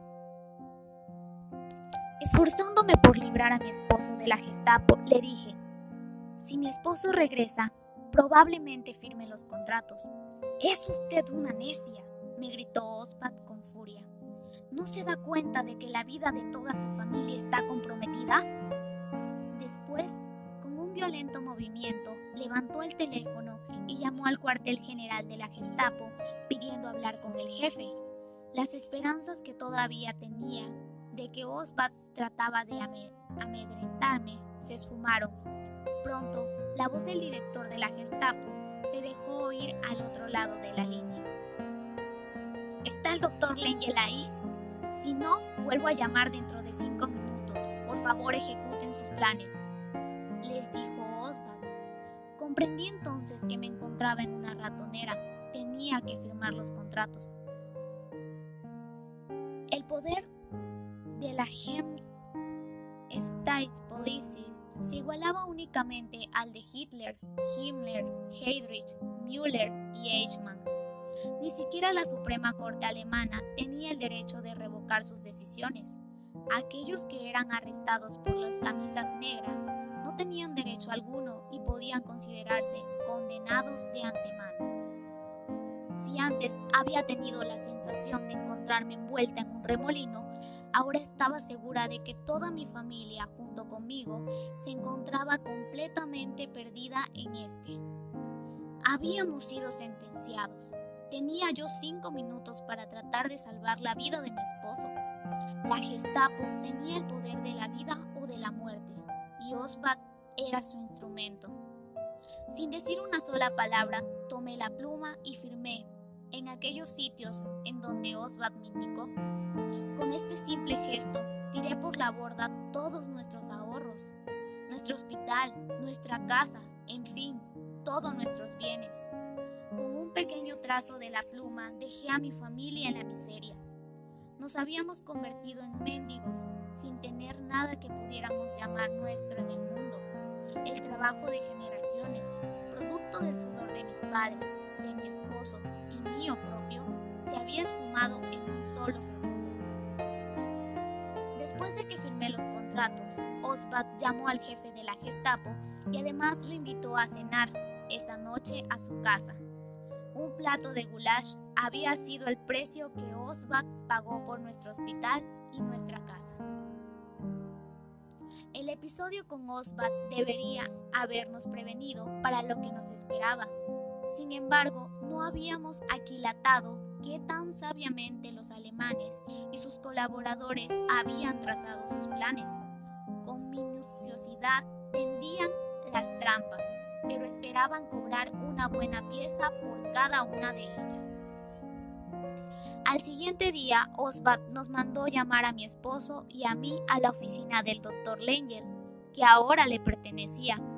Con su acostumbrado cinismo, nos ordenó que a partir de esa fecha deberíamos decir a todo el mundo que le habíamos vendido el hospital y que ya habíamos recibido el importe correspondiente. También nos dijo que si oía alguna versión distinta al respecto, sabría que nadie más que nosotros podríamos haberla originado y que no necesitaba recordarnos las consecuencias que sufriríamos por esto. Así que tuviéramos mucho cuidado con lo que hablábamos. Igualmente, Osbat le ordenó a mi esposo que le hiciera entrega de todas las llaves del hospital y de toda clase de documentos y papeles relacionados con el mismo. Además, le advirtió que no podría tomar una sola cosa del hospital, ni siquiera una jeringa hipodérmica. En caso de que se le contravinieran sus órdenes, Osbat lo entregaría a la SS acusado de robo. Miré con preocupación a mi marido. Las palabras vertidas por Osbat le hicieron hervir la sangre, notándolo en las venas de sus sienes que cada vez que se enojaba se linchaban. Me acerqué y puse mi mano sobre su brazo para calmarlo. Le hice prometerme antes de esta entrevista que tenía que tomar con calma todo lo que Osbat hablara o hiciera. Oyendo las amenazas de Osbat, llegué a pensar que no me encontraba bien del oído. Todos los acontecimientos que tuvieron lugar en esos días me parecían parte de una horrible pesadilla, de la que esperaba que algún día pudiéramos despertar. Desgraciadamente, era una cruel realidad. Después, Osbat se volvió hacia mí y me ordenó que empacara cuidadosamente todos los objetos de valor que poseíamos en nuestra casa. Las pinturas, la plata, las estatuillas, las porcelanas, los floreros y jarrones de cristal, las alfombras, las joyas y las pieles. Absolutamente todo. Esto debía ser hecho en tres días. Nos dijo también que iba a ampliar el hospital agregándole nuestra casa. Después nos ordenó que fuéramos a casa de nuestro amigo, el doctor Soltan Bass, y le dijéramos a él y a su esposa Oli, quienes vivían en una casa contigua al hospital, que dentro de dos semanas tenían que desalojar su casa. ¿Pero a dónde va a vivir el doctor Bass con su familia? Pregunté con indignación. No me importa en lo más mínimo dónde van a vivir ellos, ustedes o sus familiares. Estoy seguro de que no tendrán dificultad en encontrar alguna vivienda a las afueras de la ciudad donde habitan los gitanos, respondió Osbat. Nos disponíamos a salir del cuarto cuando Osbat nos detuvo. Se me olvidaba. Tienen dos días para sacar del hospital a esos vejestorios. Y nombró los números de los cuartos que ocupaban mi padre y mi padrino. Uno de ellos es mi padre y el otro fue el profesor de usted en la universidad. Debería usted, usted tener más respeto hacia ellos, le dije sintiéndome profundamente enojada. Ya le dije antes, señora Lengel, que en estos días no hay lugar para sentimentalismos. Solamente un tonto no sacaría ventajas de las circunstancias. Sabe, yo no soy un tonto. Con la cara súbitamente enrojecida, el doctor Lengel se acercó al escritorio donde Oswald estaba sentado. Doctor Oswald, empezó con voz amenazante. Antes de que él pudiera seguir, ya estaba yo a su lado recordándole que cualquier cosa que hiciera o dijera a Oswald destruiría a toda nuestra familia. Difícil tarea la mía de sacarlo del cuarto sin dejar que Oswald recibiese su merecido vivíamos en tiempos difíciles. Teníamos que actuar con sobriedad y controlar nuestras emociones. Ese mismo día tuve que desalojar la oficina que ocupaba en el hospital y cuando quise entrar a mi casa a través de la puerta que conectaba esta con la clínica, encontré que estaba cerrada. Oswald había mandado condenarla poniendo un grueso candado. De ahí en adelante los hechos se sucedieron con vertiginosa rapidez hacia una dirección trágica. Osbat nos había dado solo dos días de plazo para sacar a mi padre y a mi padrino del hospital y teníamos que actuar con rapidez. Mi esposo llamó al profesor Hanal para que nos ayudara a decidir qué podíamos hacer acerca de mi padrino. Debido a su condición física, necesitaba definitivamente cuidados que solo le podían ser prodigados en un hospital. El doctor Hanal mostró ser un tipo diferente de alumno al doctor Osbach y tratando de ayudar, generosamente nos ofreció se internara a mi padrino en su clínica. Al día siguiente nos tocó a nosotros y al doctor Hanal la difícil tarea de comunicar a mi padrino la triste noticia de que tenía que ser llevado a otra clínica. Como no queríamos que supiera los verdaderos motivos que habían originado tal decisión, esto hacía nuestra tarea más difícil. Cuando finalmente le contamos que teníamos que mudarlo, mi padrino nos escuchó con asombro y se entristeció mucho. Con un tono de amarga decepción en la voz, nos preguntó, ¿Están echándome fuera, queridos? Ustedes saben muy bien que yo ya no viviré mucho tiempo.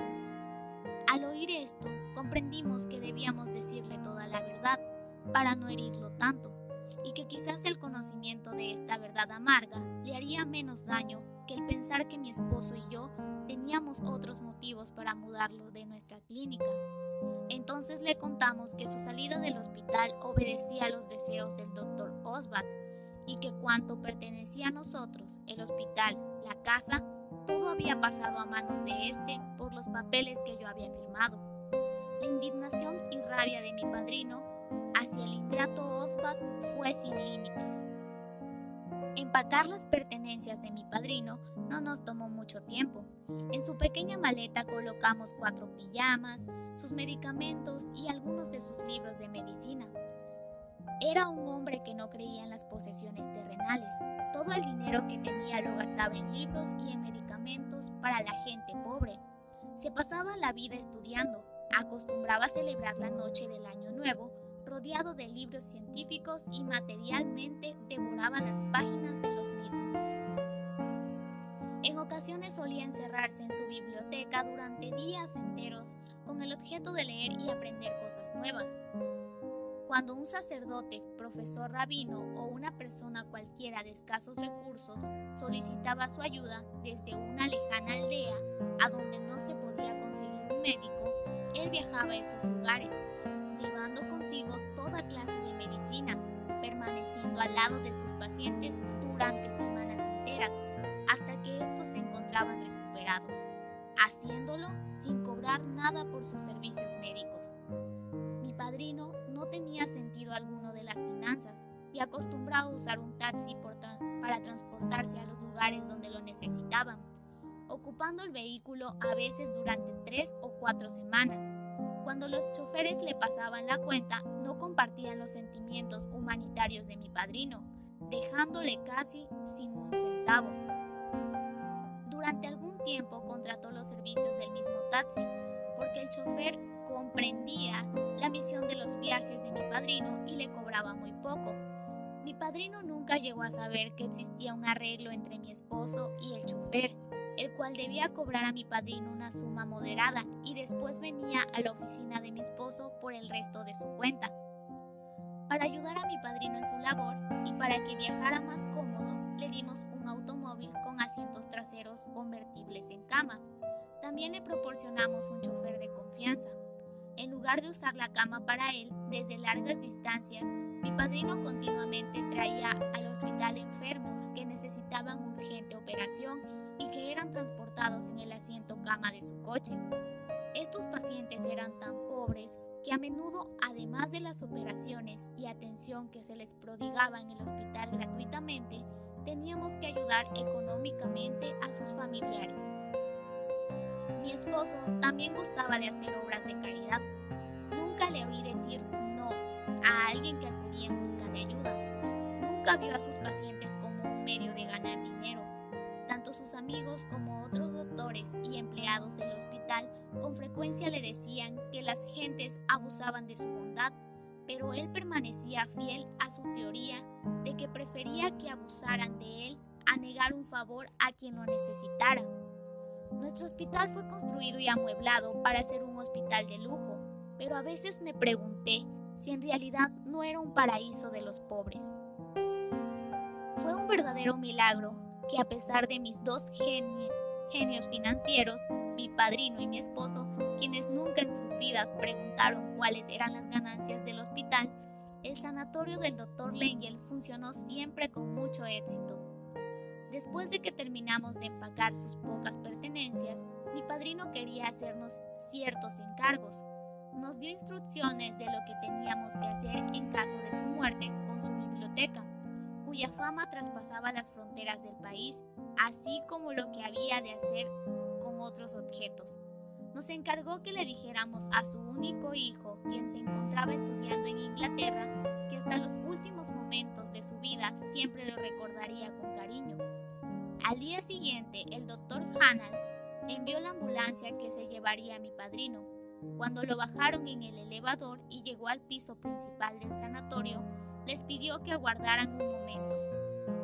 Con lágrimas en los ojos dirigió la mirada a su alrededor y después murmuró, Nunca volveré a ver el hospital. Me es muy doloroso decirle adiós. La ambulancia echó a andar. Cuando pasamos frente a nuestra casa, donde mi padrino había convivido con nosotros, exhalando un suspiro dijo, Por primera vez en mi vida tenía un verdadero hogar y tenía que perderlo cuando más lo necesitaba. No soy sino un moribundo en busca de un techo donde morir. Esto era más de lo que yo podía resistir. No pude contenerme más y rompí en amargos sollozos. Mi esposo, que llevaba la mano de su antiguo profesor entre las suyas, nos miró con gran tristeza. Le dolía enormemente que no pudiéramos ofrecerle al doctor Elfer el calor y la seguridad de un lugar en los últimos días de su vida. Al llegar a la clínica, las monjas recibieron al profesor Elfer con el regocijo que los niños reciben a su padre cuando éste regresa a casa después de un largo viaje. Muchas de las monjas que ahí laboraban habían trabajado en la clínica con mi padrino años atrás y le habían ayudado a la muy triste tarea de entregar la clínica y la universidad húngara de la cual el profesor Elfer era rector en aquel tiempo, al gobierno rumano después del Tratado de Paz del Trianón. Las monjas más jóvenes, a quienes las más antiguas le habían hablado de la fama legendaria de mi padrino, lo observaban con asombro. No solo era conocido como un médico excepcional y benefactor de los pobres, sino que también tenía fama por su memoria extraordinaria y se le consideraba una enciclopedia abundante, ambulante por sus vastos conocimientos. Después de que lo instalamos en su cama, coloqué sus libros en un buró cercano. Era tan difícil para nosotros dejarlo ahí. Estaba acostumbrado a que siempre alguno de nosotros estuviera a su lado. Ahora, debido a la distancia y al toque de queda que impedía las salidas nocturnas, Sabíamos que no lo podríamos ver con frecuencia. Antes de irnos, nos dijo que tenía un último favor que pedirnos y que sería una tarea difícil para nosotros. Queridos hijos míos, comenzó, quiero que me prometan que ambos estarán a mi lado a la hora de mi muerte. Me haría muy feliz el tenerles cerca en mis últimos momentos. Con lágrimas en los ojos, accedimos a su petición y firmemente nos propusimos, desde el fondo de nuestros corazones, cumplir esa promesa. Cuando regresamos de la clínica de la universidad, sin decirle a mi esposo a dónde iba, me dirigí a ver a Oswald para informarle que tanto mi padre como mi padrino habían sido evacuados ya del hospital y que deseaba yo sacar los objetos que pertenecían a mi padrino tales como su instrumental médico, su equipo de rayos X, su biblioteca y además objetos personales en el plazo de una semana. Ostad me miró fríamente y me dijo, Está visto, señora Lengel, que todavía usted no entiende que absolutamente todo lo que se encuentra dentro de este hospital me pertenece. Nada puede ser sacado de aquí y desde ahora mismo les prohíbo que pongan los pies en este edificio. Dirigí una mirada de despedida al hospital, la realización de un largo sueño de mi esposo, de mis padres y mío, un edificio construido a costa de muchos sacrificios con todo nuestro cariño. Di mi último adiós al mobiliario, mobiliario que en largas noches de desvelo yo misma diseñé. Esta fue la última vez que estuve en nuestro hospital.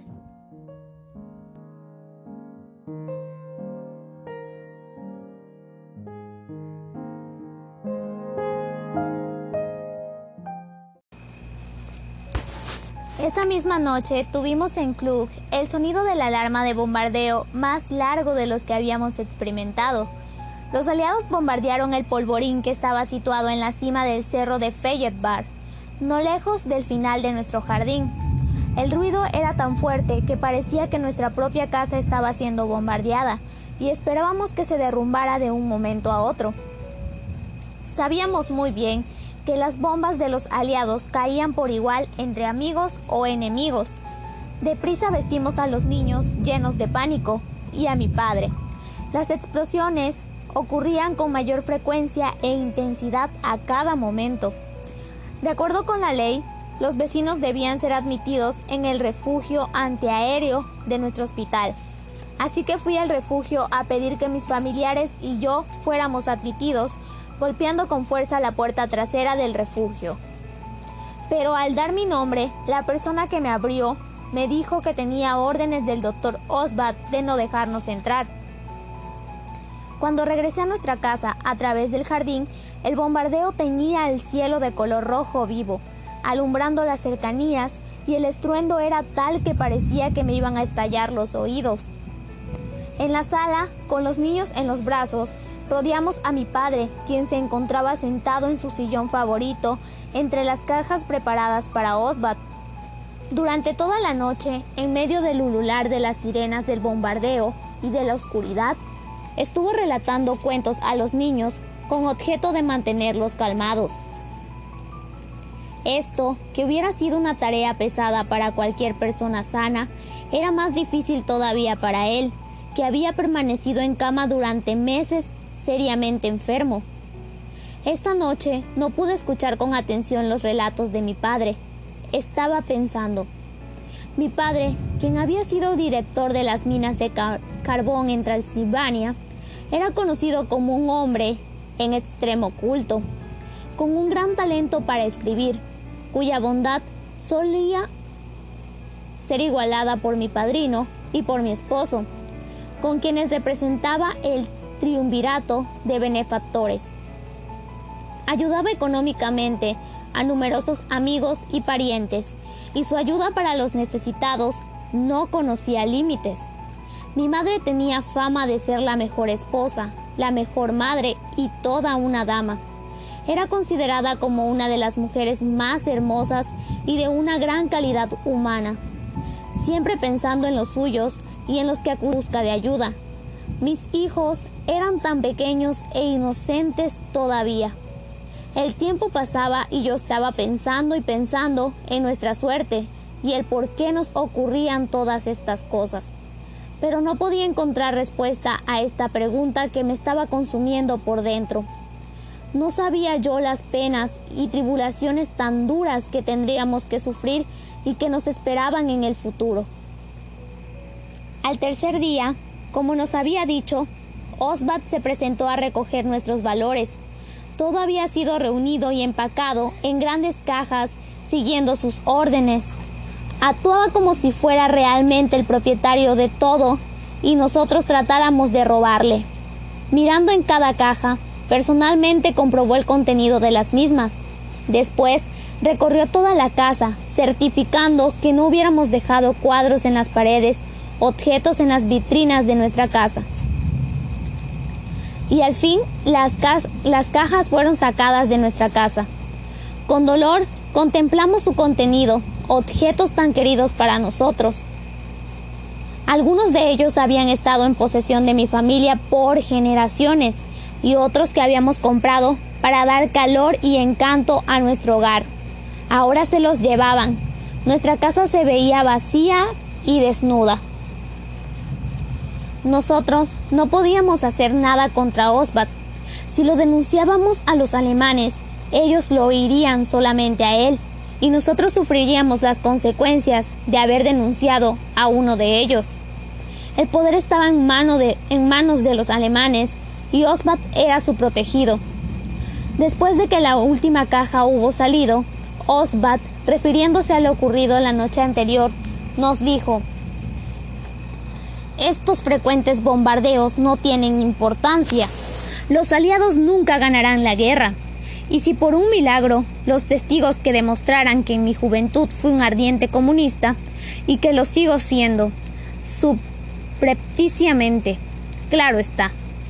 Soy un hombre que puede nadar con o contra la corriente y siempre permanezco en la superficie. ¿Qué verdad tan grande había dicho Osbat? Cuando los rusos liberaron Transilvania, fue nombrado profesor de la universidad en Maros Bazarle Shirley. Una fría mañana de abril, a las seis, el timbre del teléfono nos despertó. Era de la clínica. Una de las hermanas que había trabajado con el profesor Elfer anteriormente llamaba para darnos la mala noticia. Mi padrino había muerto la noche anterior a las dos. Nos estuvo llamando hasta el último minuto de su vida. Oh, ¿por qué no nos llamó cuando estaba agonizando? ¿Por qué no lo hizo, querida hermana? Le reproché amargamente. Su voluntad era que nos encontráramos a su lado en los momentos finales de su vida. ¿Has olvidado, hija mía, que hay un toque de queda y nadie puede andar en las calles antes de las siete de la mañana? Me dijo la hermana tratando de calmarme. De todos modos habría acudido a su lado. Nuestro lugar era junto a él, insistí con desesperación. Precisamente porque sabía que habrían venido, no les llamé. Tu padrino nos quería muchísimo y no deseaba que tú y tu esposo fuesen muertos en la calle. Nos vestimos con rapidez y a las siete de la mañana estábamos camino de la clínica.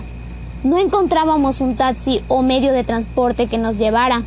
Sabíamos que mi padrino estaba muerto y que nuestra prisa no le ayudaría en nada, pero la pena tan grande de no haber estado a su lado en su última hora nos impelía a correr. Finalmente, llegamos al cuarto donde se encontraba el profesor Elfer en la clínica. Mi padrino permanecía en su cama, con la cruz entre sus manos y con una leve y dolorosa sonrisa dibujada en sus labios. Mi esposo y yo nos sentamos en la cama, llorando en silencio, larga y desconsoladamente. Antes de salir del cuarto, el doctor Lengel cortó un mechón del pelo blanco de mi padrino.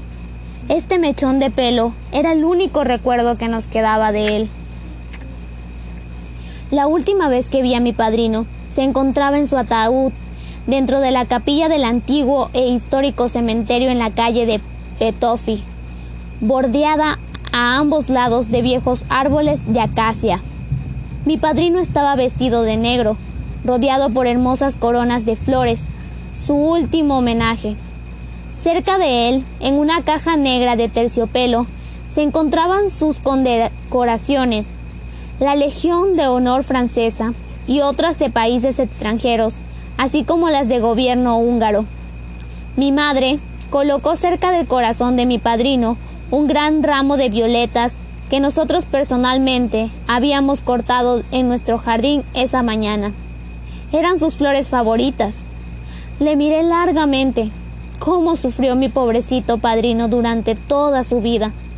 Qué pena no haber cumplido el último deseo de un gran hombre que siempre dedicó su vida a ayudar a otros y nunca pensó en sí mismo. El hecho de que mi padrino fuera lanzado de nuestro hospital durante los últimos días de su vida y que fuera privado de su deseo de estar con nosotros a la hora de su muerte, siempre pesaría sobre la conciencia de Osbat. Mi corazón estaba lleno de tristeza. Poco antes de salir de la capilla, la hermana Esther me dijo que había visto a mi padrino el mismo día que murió. Estaba muy preocupado por nuestro futuro e hizo que la hermana Esther le prometiera que ella y las demás hermanas no nos abandonarían nunca. La hermana me dijo que tanto ella como las otras hermanas consideraban esa promesa como una sagrada obligación. El funeral del profesor Elfer se hizo de acuerdo con sus deseos. Fue tan sencillo como su vida. No hubo discursos. Solamente algunos de sus amigos le dijeron adiós. Cuando mi madre, mi esposo y yo nos alejamos del cementerio, sentimos que habíamos dejado una gran parte de nuestros corazones, una gran parte de nosotros mismos, sepultada en ese pequeño pedazo de tierra que era la tumba de mi padrino. Padrino, querido, descansa en paz. A la gente le extrañó que yo hubiera mandado erigir un monumento en la tumba de mi padrino 24 horas después de su entierro. ¿Cómo podía explicarles que hacía tal cosa porque presentía algo fatal? Sabía muy bien que el profesor Elfer no tenía a nadie más que nosotros para cuidarlo cuando estaba vivo, que no había quien le erigiera un monumento después de su muerte. Quería dejar terminada la tumba de mi padrino para cuando nosotros no estuviéramos aquí para cuidarla. El profesor Elfer deseaba que se colocara una sencilla cruz a la cabecera de su tumba. Traté de arreglar todo a la medida de sus deseos y en la forma que él lo merecía. Dio órdenes para que su tumba fuera cubierta completamente de mármol y que le fueran colocadas urnas a los lados para poner flores. En la cabecera fue puesta una cruz de mármol negro con su nombre y con la inscripción que fue el lema de su vida, Nada sin Dios. Al ordenar el monumento, pagué la mitad y entregué a la hermana Esther la otra mitad. Y le pedí que cuando el trabajo estuviera terminado, comprobara que éste había sido hecho de acuerdo con mis instrucciones. Qué justificados resultaron mis presentimientos.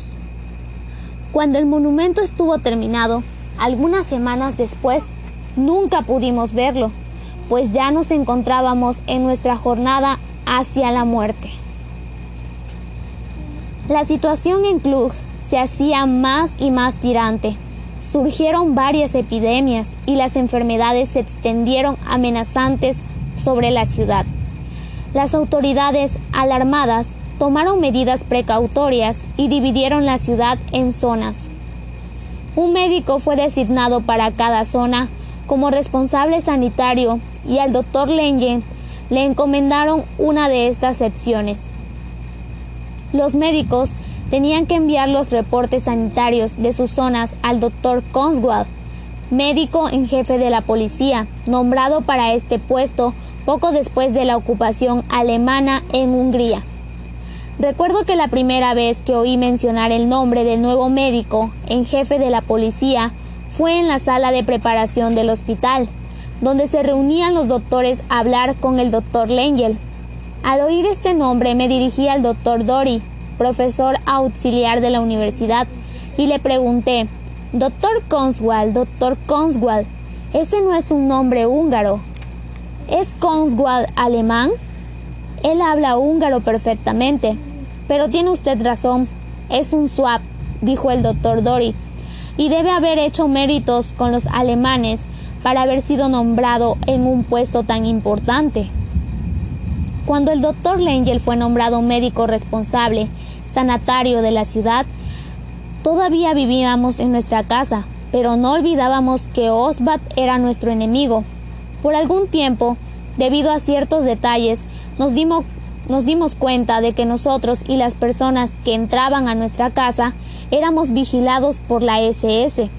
Los alemanes sabían muy bien que se estaba organizando la resistencia en Hungría y trataban de averiguar quiénes eran las gentes conectadas con la misma para capturarlas.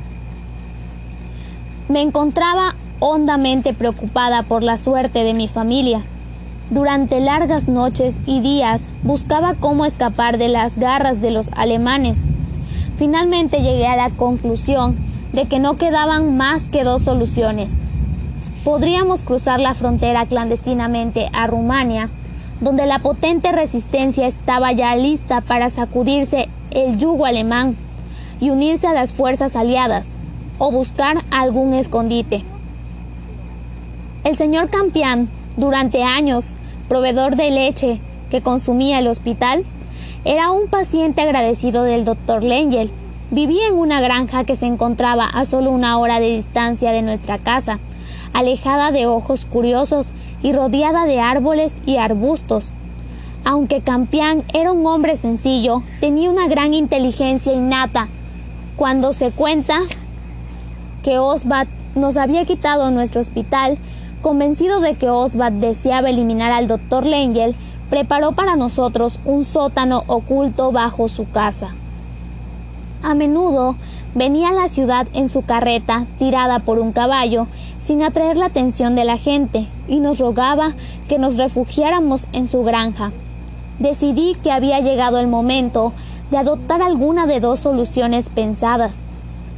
Durante el último mes, mi cuñada y sus tres hijas, a quienes teníamos gran cariño, habían vivido con nosotros.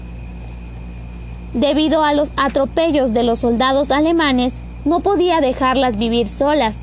Las jóvenes tenían entre 16, 18 y 20 años de edad.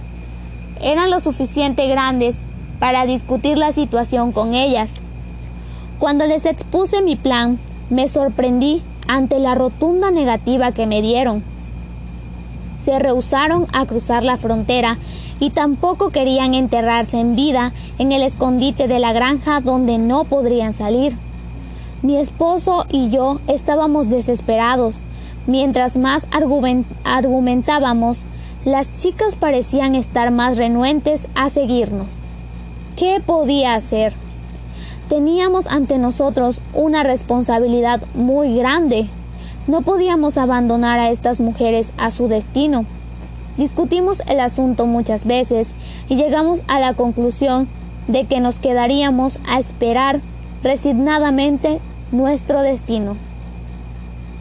El almirante Horthy, regente de Hungría, se dio cuenta gradualmente de que Alemania estaba perdiendo la guerra.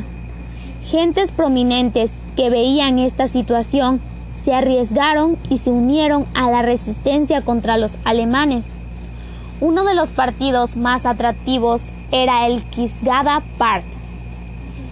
Algunos líderes del partido eran amigos y pacientes agradecidos del doctor Lengel y visitaban a mi esposo con frecuencia. Desgraciadamente, algunos de estos grupos no pudieron escapar a la vigilancia alemana. Personas importantes, conectadas con actividades antigermanas, fueron hechas prisioneras. Muchas de ellas fueron enviadas a los campos de concentración alemanes de Mauthausen y Bergen-Belsen y otros.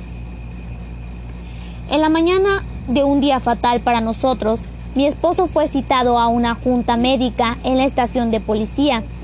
El citatorio había sido redactado y firmado por el doctor Conswald. ¿Una junta médica en la estación de policía? ¡Qué extraño! ¿No se trataría de una trampa? Pensaba yo en los terribles hombres de la SS que estaban allí y un extraño presentimiento me llenó de terror.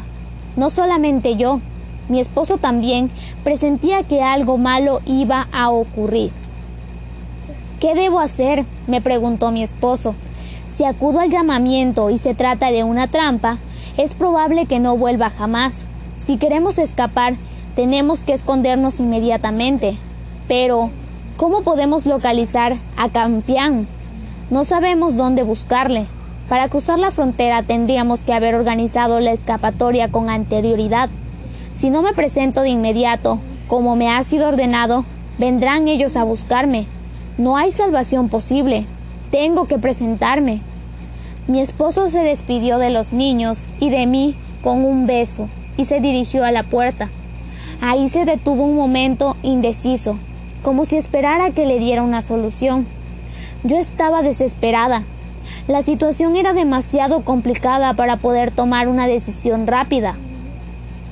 Quizás no había razón para temer nada, y efectivamente lo habían citado para una junta médica. ¿Qué hacer? Yo no sabía qué debía aconsejarle. Mi esposo debe haber percibido la tremenda lucha que sostenía dentro de mí, y con una expresión comprensiva, emocionado, me dijo, Bien, creo que no podemos hacer nada. Que el Señor nos proteja. Y salió cerrando la puerta tras él. Poco después de que salió, me torné recelosa y empecé a hacer indagaciones, como si se tratara de una pesadilla. Recibí la noticia de que mi esposo sería deportado a Alemania inmediatamente. Presa del terror, seguí buscando información.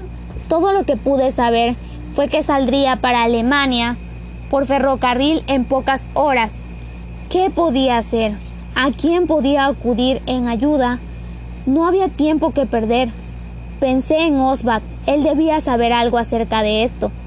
Llamé a Osbat por teléfono, pero me dijeron que no estaba, y comprendí que no quería hablar conmigo. Tomé un taxi y me dirigí a ver al médico en jefe de la policía. Cuando hablé con el doctor Conswell, me dijo que en realidad el doctor Lengel sería enviado a Alemania.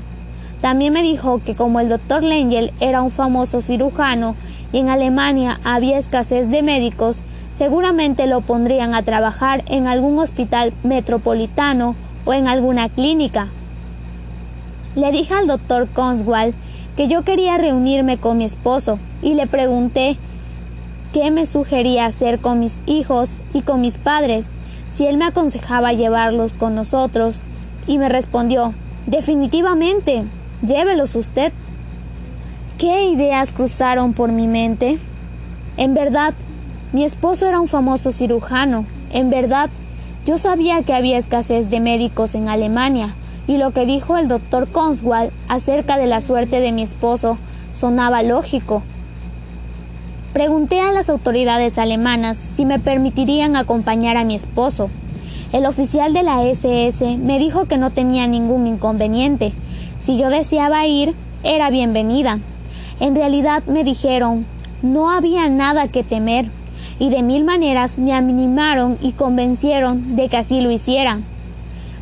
Instantáneamente tomé una decisión. Tendríamos que afrontar muchas penalidades, la vida agradable que habíamos vivido no podía volver jamás, pero la separación sería peor.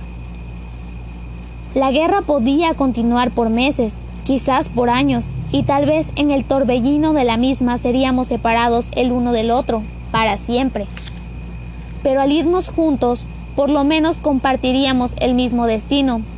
En el futuro, así como en el pasado, mi lugar estaba al lado de mi esposo. Qué fatal decisión acababa de tomar deliberadamente. Antes de tres horas me iba a convertir en la causante de la desgracia de mis padres y de mis hijos. Mis padres trataron de convencerme de que nos quedáramos. Si tu esposo fuera llamado a filas, tú no podrías seguirle hasta el frente, dijo mi padre con preocupación. Insistí en mi decisión, Después de todo, el colega de mi esposo, el doctor Conswell, así como los oficiales alemanes, me habían asegurado que no había nada que temer. ¿Cómo iba yo a imaginar a dónde nos enviaban y que solo querían engañarnos? No había tiempo para discusiones. Los minutos corrían velozmente y tenía que alcanzar a mi esposo. Viendo que era inútil tratar de disuadirme, mis padres también decidieron venir con nosotros. Por supuesto, no podía dejar a mis hijos. Con suma rapidez empaqué lo más indispensable en una maleta. Tomamos un taxi y fuimos al encuentro de mi esposo. Se encontraba detenido en la cárcel municipal. Nos acercamos a la prisión cuando de repente me sentí muy inquieta. Algo dentro de mí me advirtió que no debía llevar a mis padres y a mis hijos a un destino desconocido, y también que debería evitar a toda costa que mi esposo hiciera ese viaje. Entonces me acordé de la, de la hermana Esther. La hermana Esther tenía una inteligencia excepcional. Todos los problemas que surgían en la casa de las hermanas, referente a la orden o de otra índole, eran puestos en sus manos y ella siempre daba pruebas de su eficiencia resolviéndolos.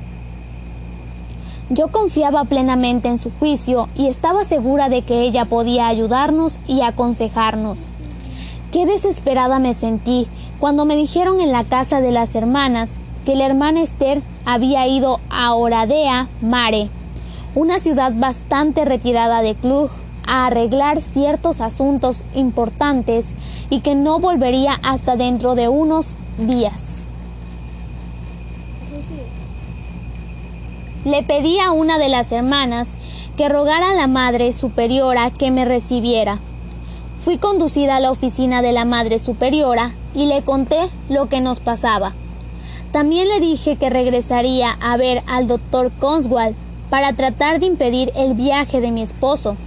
Después de escucharme con amabilidad, nos ofreció un cuarto. Dejamos nuestras pertenencias en el cuarto y llamé a mi casa preguntando, sin decir desde dónde hablaba, si había alguna noticia sobre mi esposo. Me dijeron que no, pero que Campián aguardaba con su carreta afuera de la casa.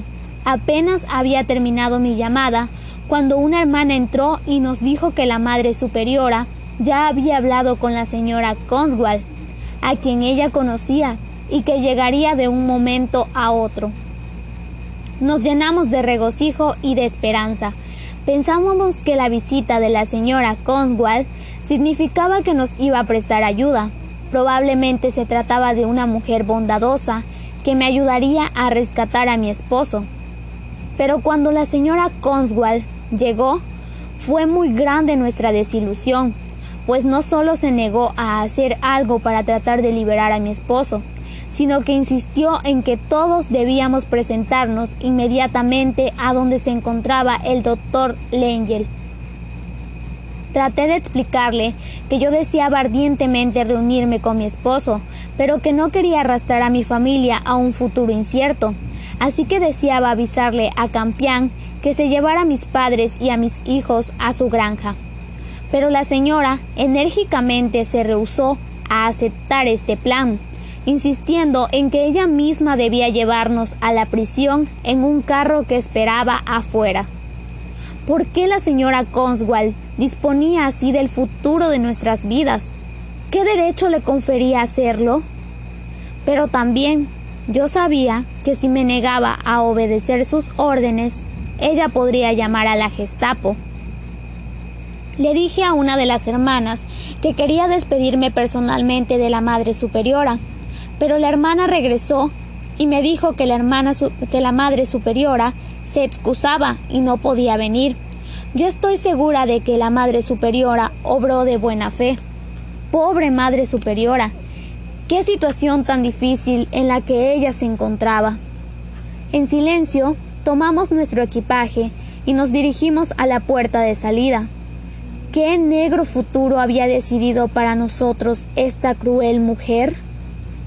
Camino de la prisión, le rogué a la señora Conswell que dejara bajar del carro a mi familia, pero se rehusó terminantemente.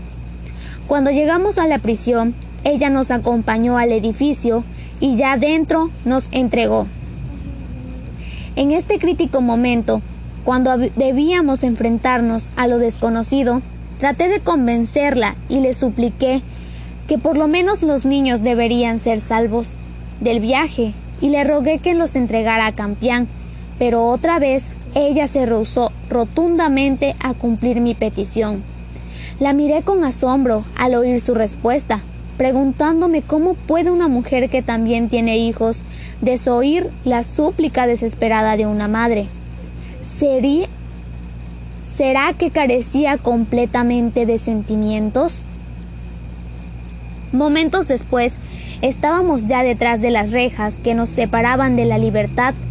Antes de que la señora Conswell se retirara, le entregué un sobre que contenía cinco mil pengos. Como puede ver, nosotros ya no necesitaremos este dinero, le dije esbozando una amarga sonrisa. Entréguelo a la, hermana Esther. Usaré este dinero para mandar decir misas por sus almas, dijo tomando el dinero de mi mano y guardándolo en su bolso. ¿Mandar decir misas por nuestras almas? ¿Qué significa esto? Entonces me di cuenta de que sabía desde el principio que tanto a mí como a mi familia nos había enviado a una muerte segura, y que esto había sido hecho en combinación con su esposo y con los alemanes, con qué frío cálculo habían planeado todo. La miré con gran desesperación y resignadamente le dije Usted puede mandar decir las misas, señora Conswell, pero después de lo que acaba de hacernos, mándelas decir también para su propia alma. No nos pasó por la mente la idea de la traición que estaban urdiendo contra nosotros, hasta que nos vimos juntos en el andén de la estación del ferrocarril Nos enteramos entonces de que lo mismo le ocurrió a multitud de vecinos y amigos que estaban allí como nosotros. Muchos otros hombres fueron detenidos de la misma manera y a sus familias las habían animado a que los acompañasen. Sin embargo, todavía no existía motivo para demasiada alarma. Los alemanes hacían las cosas a conciencia. Utilizaron para todos la misma técnica. ¿Por qué? Estábamos desconcertados, perplejos y llenos de aprensión. Pero no había nadie a quien poder preguntárselo. De pronto, caímos en la cuenta de que la estación estaba totalmente rodeada por centenares de soldados. Alguien manifestó a voces su deseo de volverse, pero la falange de sombríos centinelas lo hacía imposible. Unos a otros nos agarramos las manos y tratamos de aparentar indiferencia, por el bien de nuestros pequeños. La escena adquirió caracteres de pesadilla. En las vías esperaba un tren interminable. No estaba formado por coches para pasajeros, sino de vagones para ganado, atestados de candidatos a la deportación. Nos quedamos mirándolos. Se llamaban unos a otros con gritos estremecidos. Los rótulos de los distintos vagones indicaban su punto de origen. Hungría, Yugoslavia, Rumania. Solo Dios sabía desde dónde venían los primeros contingentes de aquel tren. Las protestas eran inútiles. No nos había llegado el turno. Los soldados empezaron a acercársenos y a empujarnos. Se nos condujo como a ovejas, obligándonos a subir a un vagón vacío de ganado. Nuestro único interés, de momento, era mantenernos juntos según nos iban empujando, Luego, la única puerta del vagón se cerró detrás de nosotros. No recuerdo si rompimos a llorar o a gritar. El tren empezaba a moverse.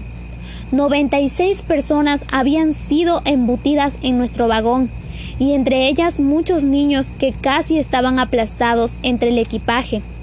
El miserable y escaso equipaje, que solo contenía lo más precioso o lo más útil, 96 hombres, mujeres y niños en un espacio donde solo cabían ocho caballos. Sin embargo, no era aquello lo peor. Estábamos tan apretados que solo la mitad de los que íbamos allí tenían sitio para sentarse. Apretujados unos contra otros, mi marido, mi hijo mayor y yo nos quedamos de pie para que pudiese sentarse mi padre.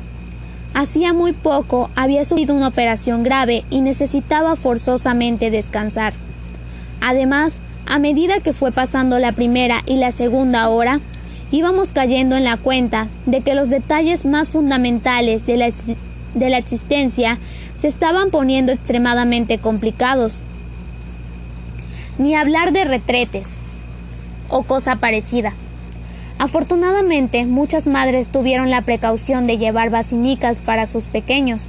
Con una manta por cortina aislamos un rincón del vagón. Podíamos pasearla por la única diminuta ventana que había, pero no disponíamos de agua con que limpiarlas. Pedimos ayuda, pero nadie nos contestó. El tren seguía adelante, rumbo a lo desconocido. Como el viaje iba prolongándose interminablemente, el vagón no cesaba de saltar y tracatear. Todas las fuerzas de la naturaleza se pusieron de acuerdo contra los 96. Un sol abrasador quemaba las paredes del vagón hasta que el aire se hizo irrespirable. El interior estaba totalmente a oscuras porque la luz del día que se filtraba por la ventanilla solo iluminaba aquel rincón. Al cabo de cierto tiempo, decidimos que aquello era lo mejor. La escena se estaba poniendo cada vez más repulsiva. Los viajeros eran en su mayor parte personas de cultura y disposición en nuestra comunidad.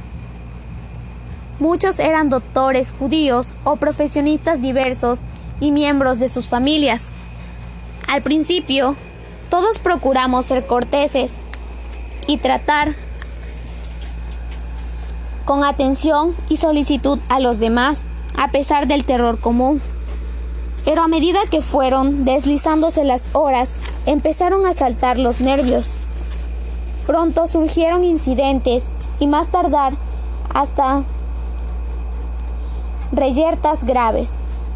Así, poco a poco, la atmósfera fue envenenándose. Los niños lloraban, los enfermos se quejaban, lamentándose. El viaje estaba resultando increíblemente triste y lúgubre. Y aunque pudiera decirse otro tanto de cualquiera de los vagones que formaban nuestro tren, y sin duda los innumerables trenes procedentes de todos los rincones de Europa. Pronto se hizo intolerable la situación.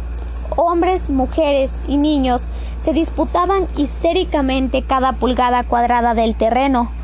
Cuando cayó la noche, perdimos todos la última idea del comportamiento humano y el escándalo subió de tono hasta que el vagón se convirtió en un verdadero infierno. Por fin, las mentes más serenas se, se impusieron y se restableció un aparente orden.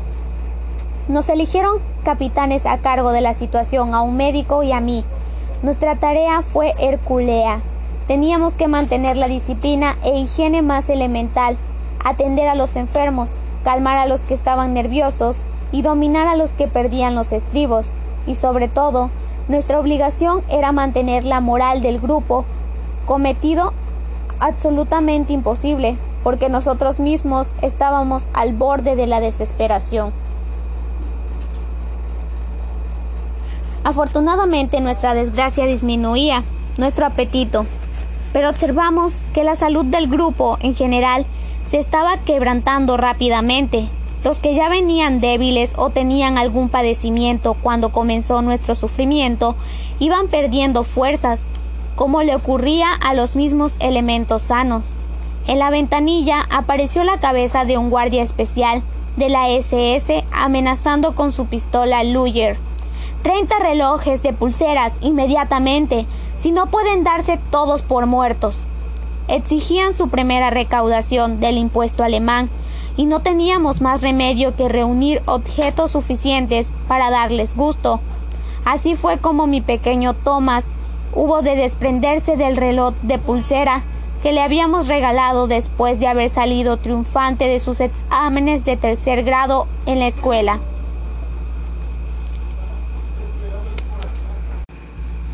El segundo día, uno de los comerciantes principales de Klug padeció un ataque al corazón. Su hijo, quien también era médico, se arrodilló junto a él sin medicinas no podía hacer nada y no le quedaba más remedio que observar cómo agonizaba su padre mientras el tren seguía traqueteando. El vagón de ganado se había convertido en matadero. Más y más plegarias fueron surgiendo por los muertos en la atmósfera agobiante, pero los miembros de la SS no nos permitían enterrarlos ni retirarlos. No teníamos más remedio que vivir con los cadáveres alrededor nuestro, los muertos, los enfermos contagiosos, los aquejados de enfermedades orgánicas, los consumidos, los hambrientos y los locos, todos tenían que viajar juntos en aquel infierno de madera. Dos veces al día los guardianes pasaban su revista. Creíamos que deberían observar con extremado rigor lo que pasaba, porque los imaginábamos que tenían ficheros de todos y estaban en condiciones de escudriñar los detalles más mínimos con la proverbial minuciosidad alemana. Pero aquello no era más que otra ilusión que habríamos de perder. Solo estaban interesados en nosotros como grupo y no les importaban los individuos. A veces pasábamos por estaciones que en que esperaban trenes militares y hospitales, los soldados tenían una moral entusiasmista. No sé si estarían ebrios o de triunfo o exasperados por las derrotas, pero aquellas tropas, lo mismo las de los hombres sanos que la de los heridos, no tenían más que sonrisas burlonas para los pobres apestados, deportados en vagones de ganado. Los insultos más crueles y soeces llegaban a nuestros oídos. Una y otra vez me preguntaba si sería posible que aquellos hombres de uniforme verde no tuviesen más emociones que las del odio y la perversidad. Sea lo que fuese, el caso es que no fui testigo de la más ligera manifestación de compasión o piedad. Por fin, al terminar el séptimo día, el vagón de la muerte se detuvo. Habíamos llegado. ¿Pero a dónde? ¿Era aquello una ciudad? ¿Qué nos irían a hacer ahora?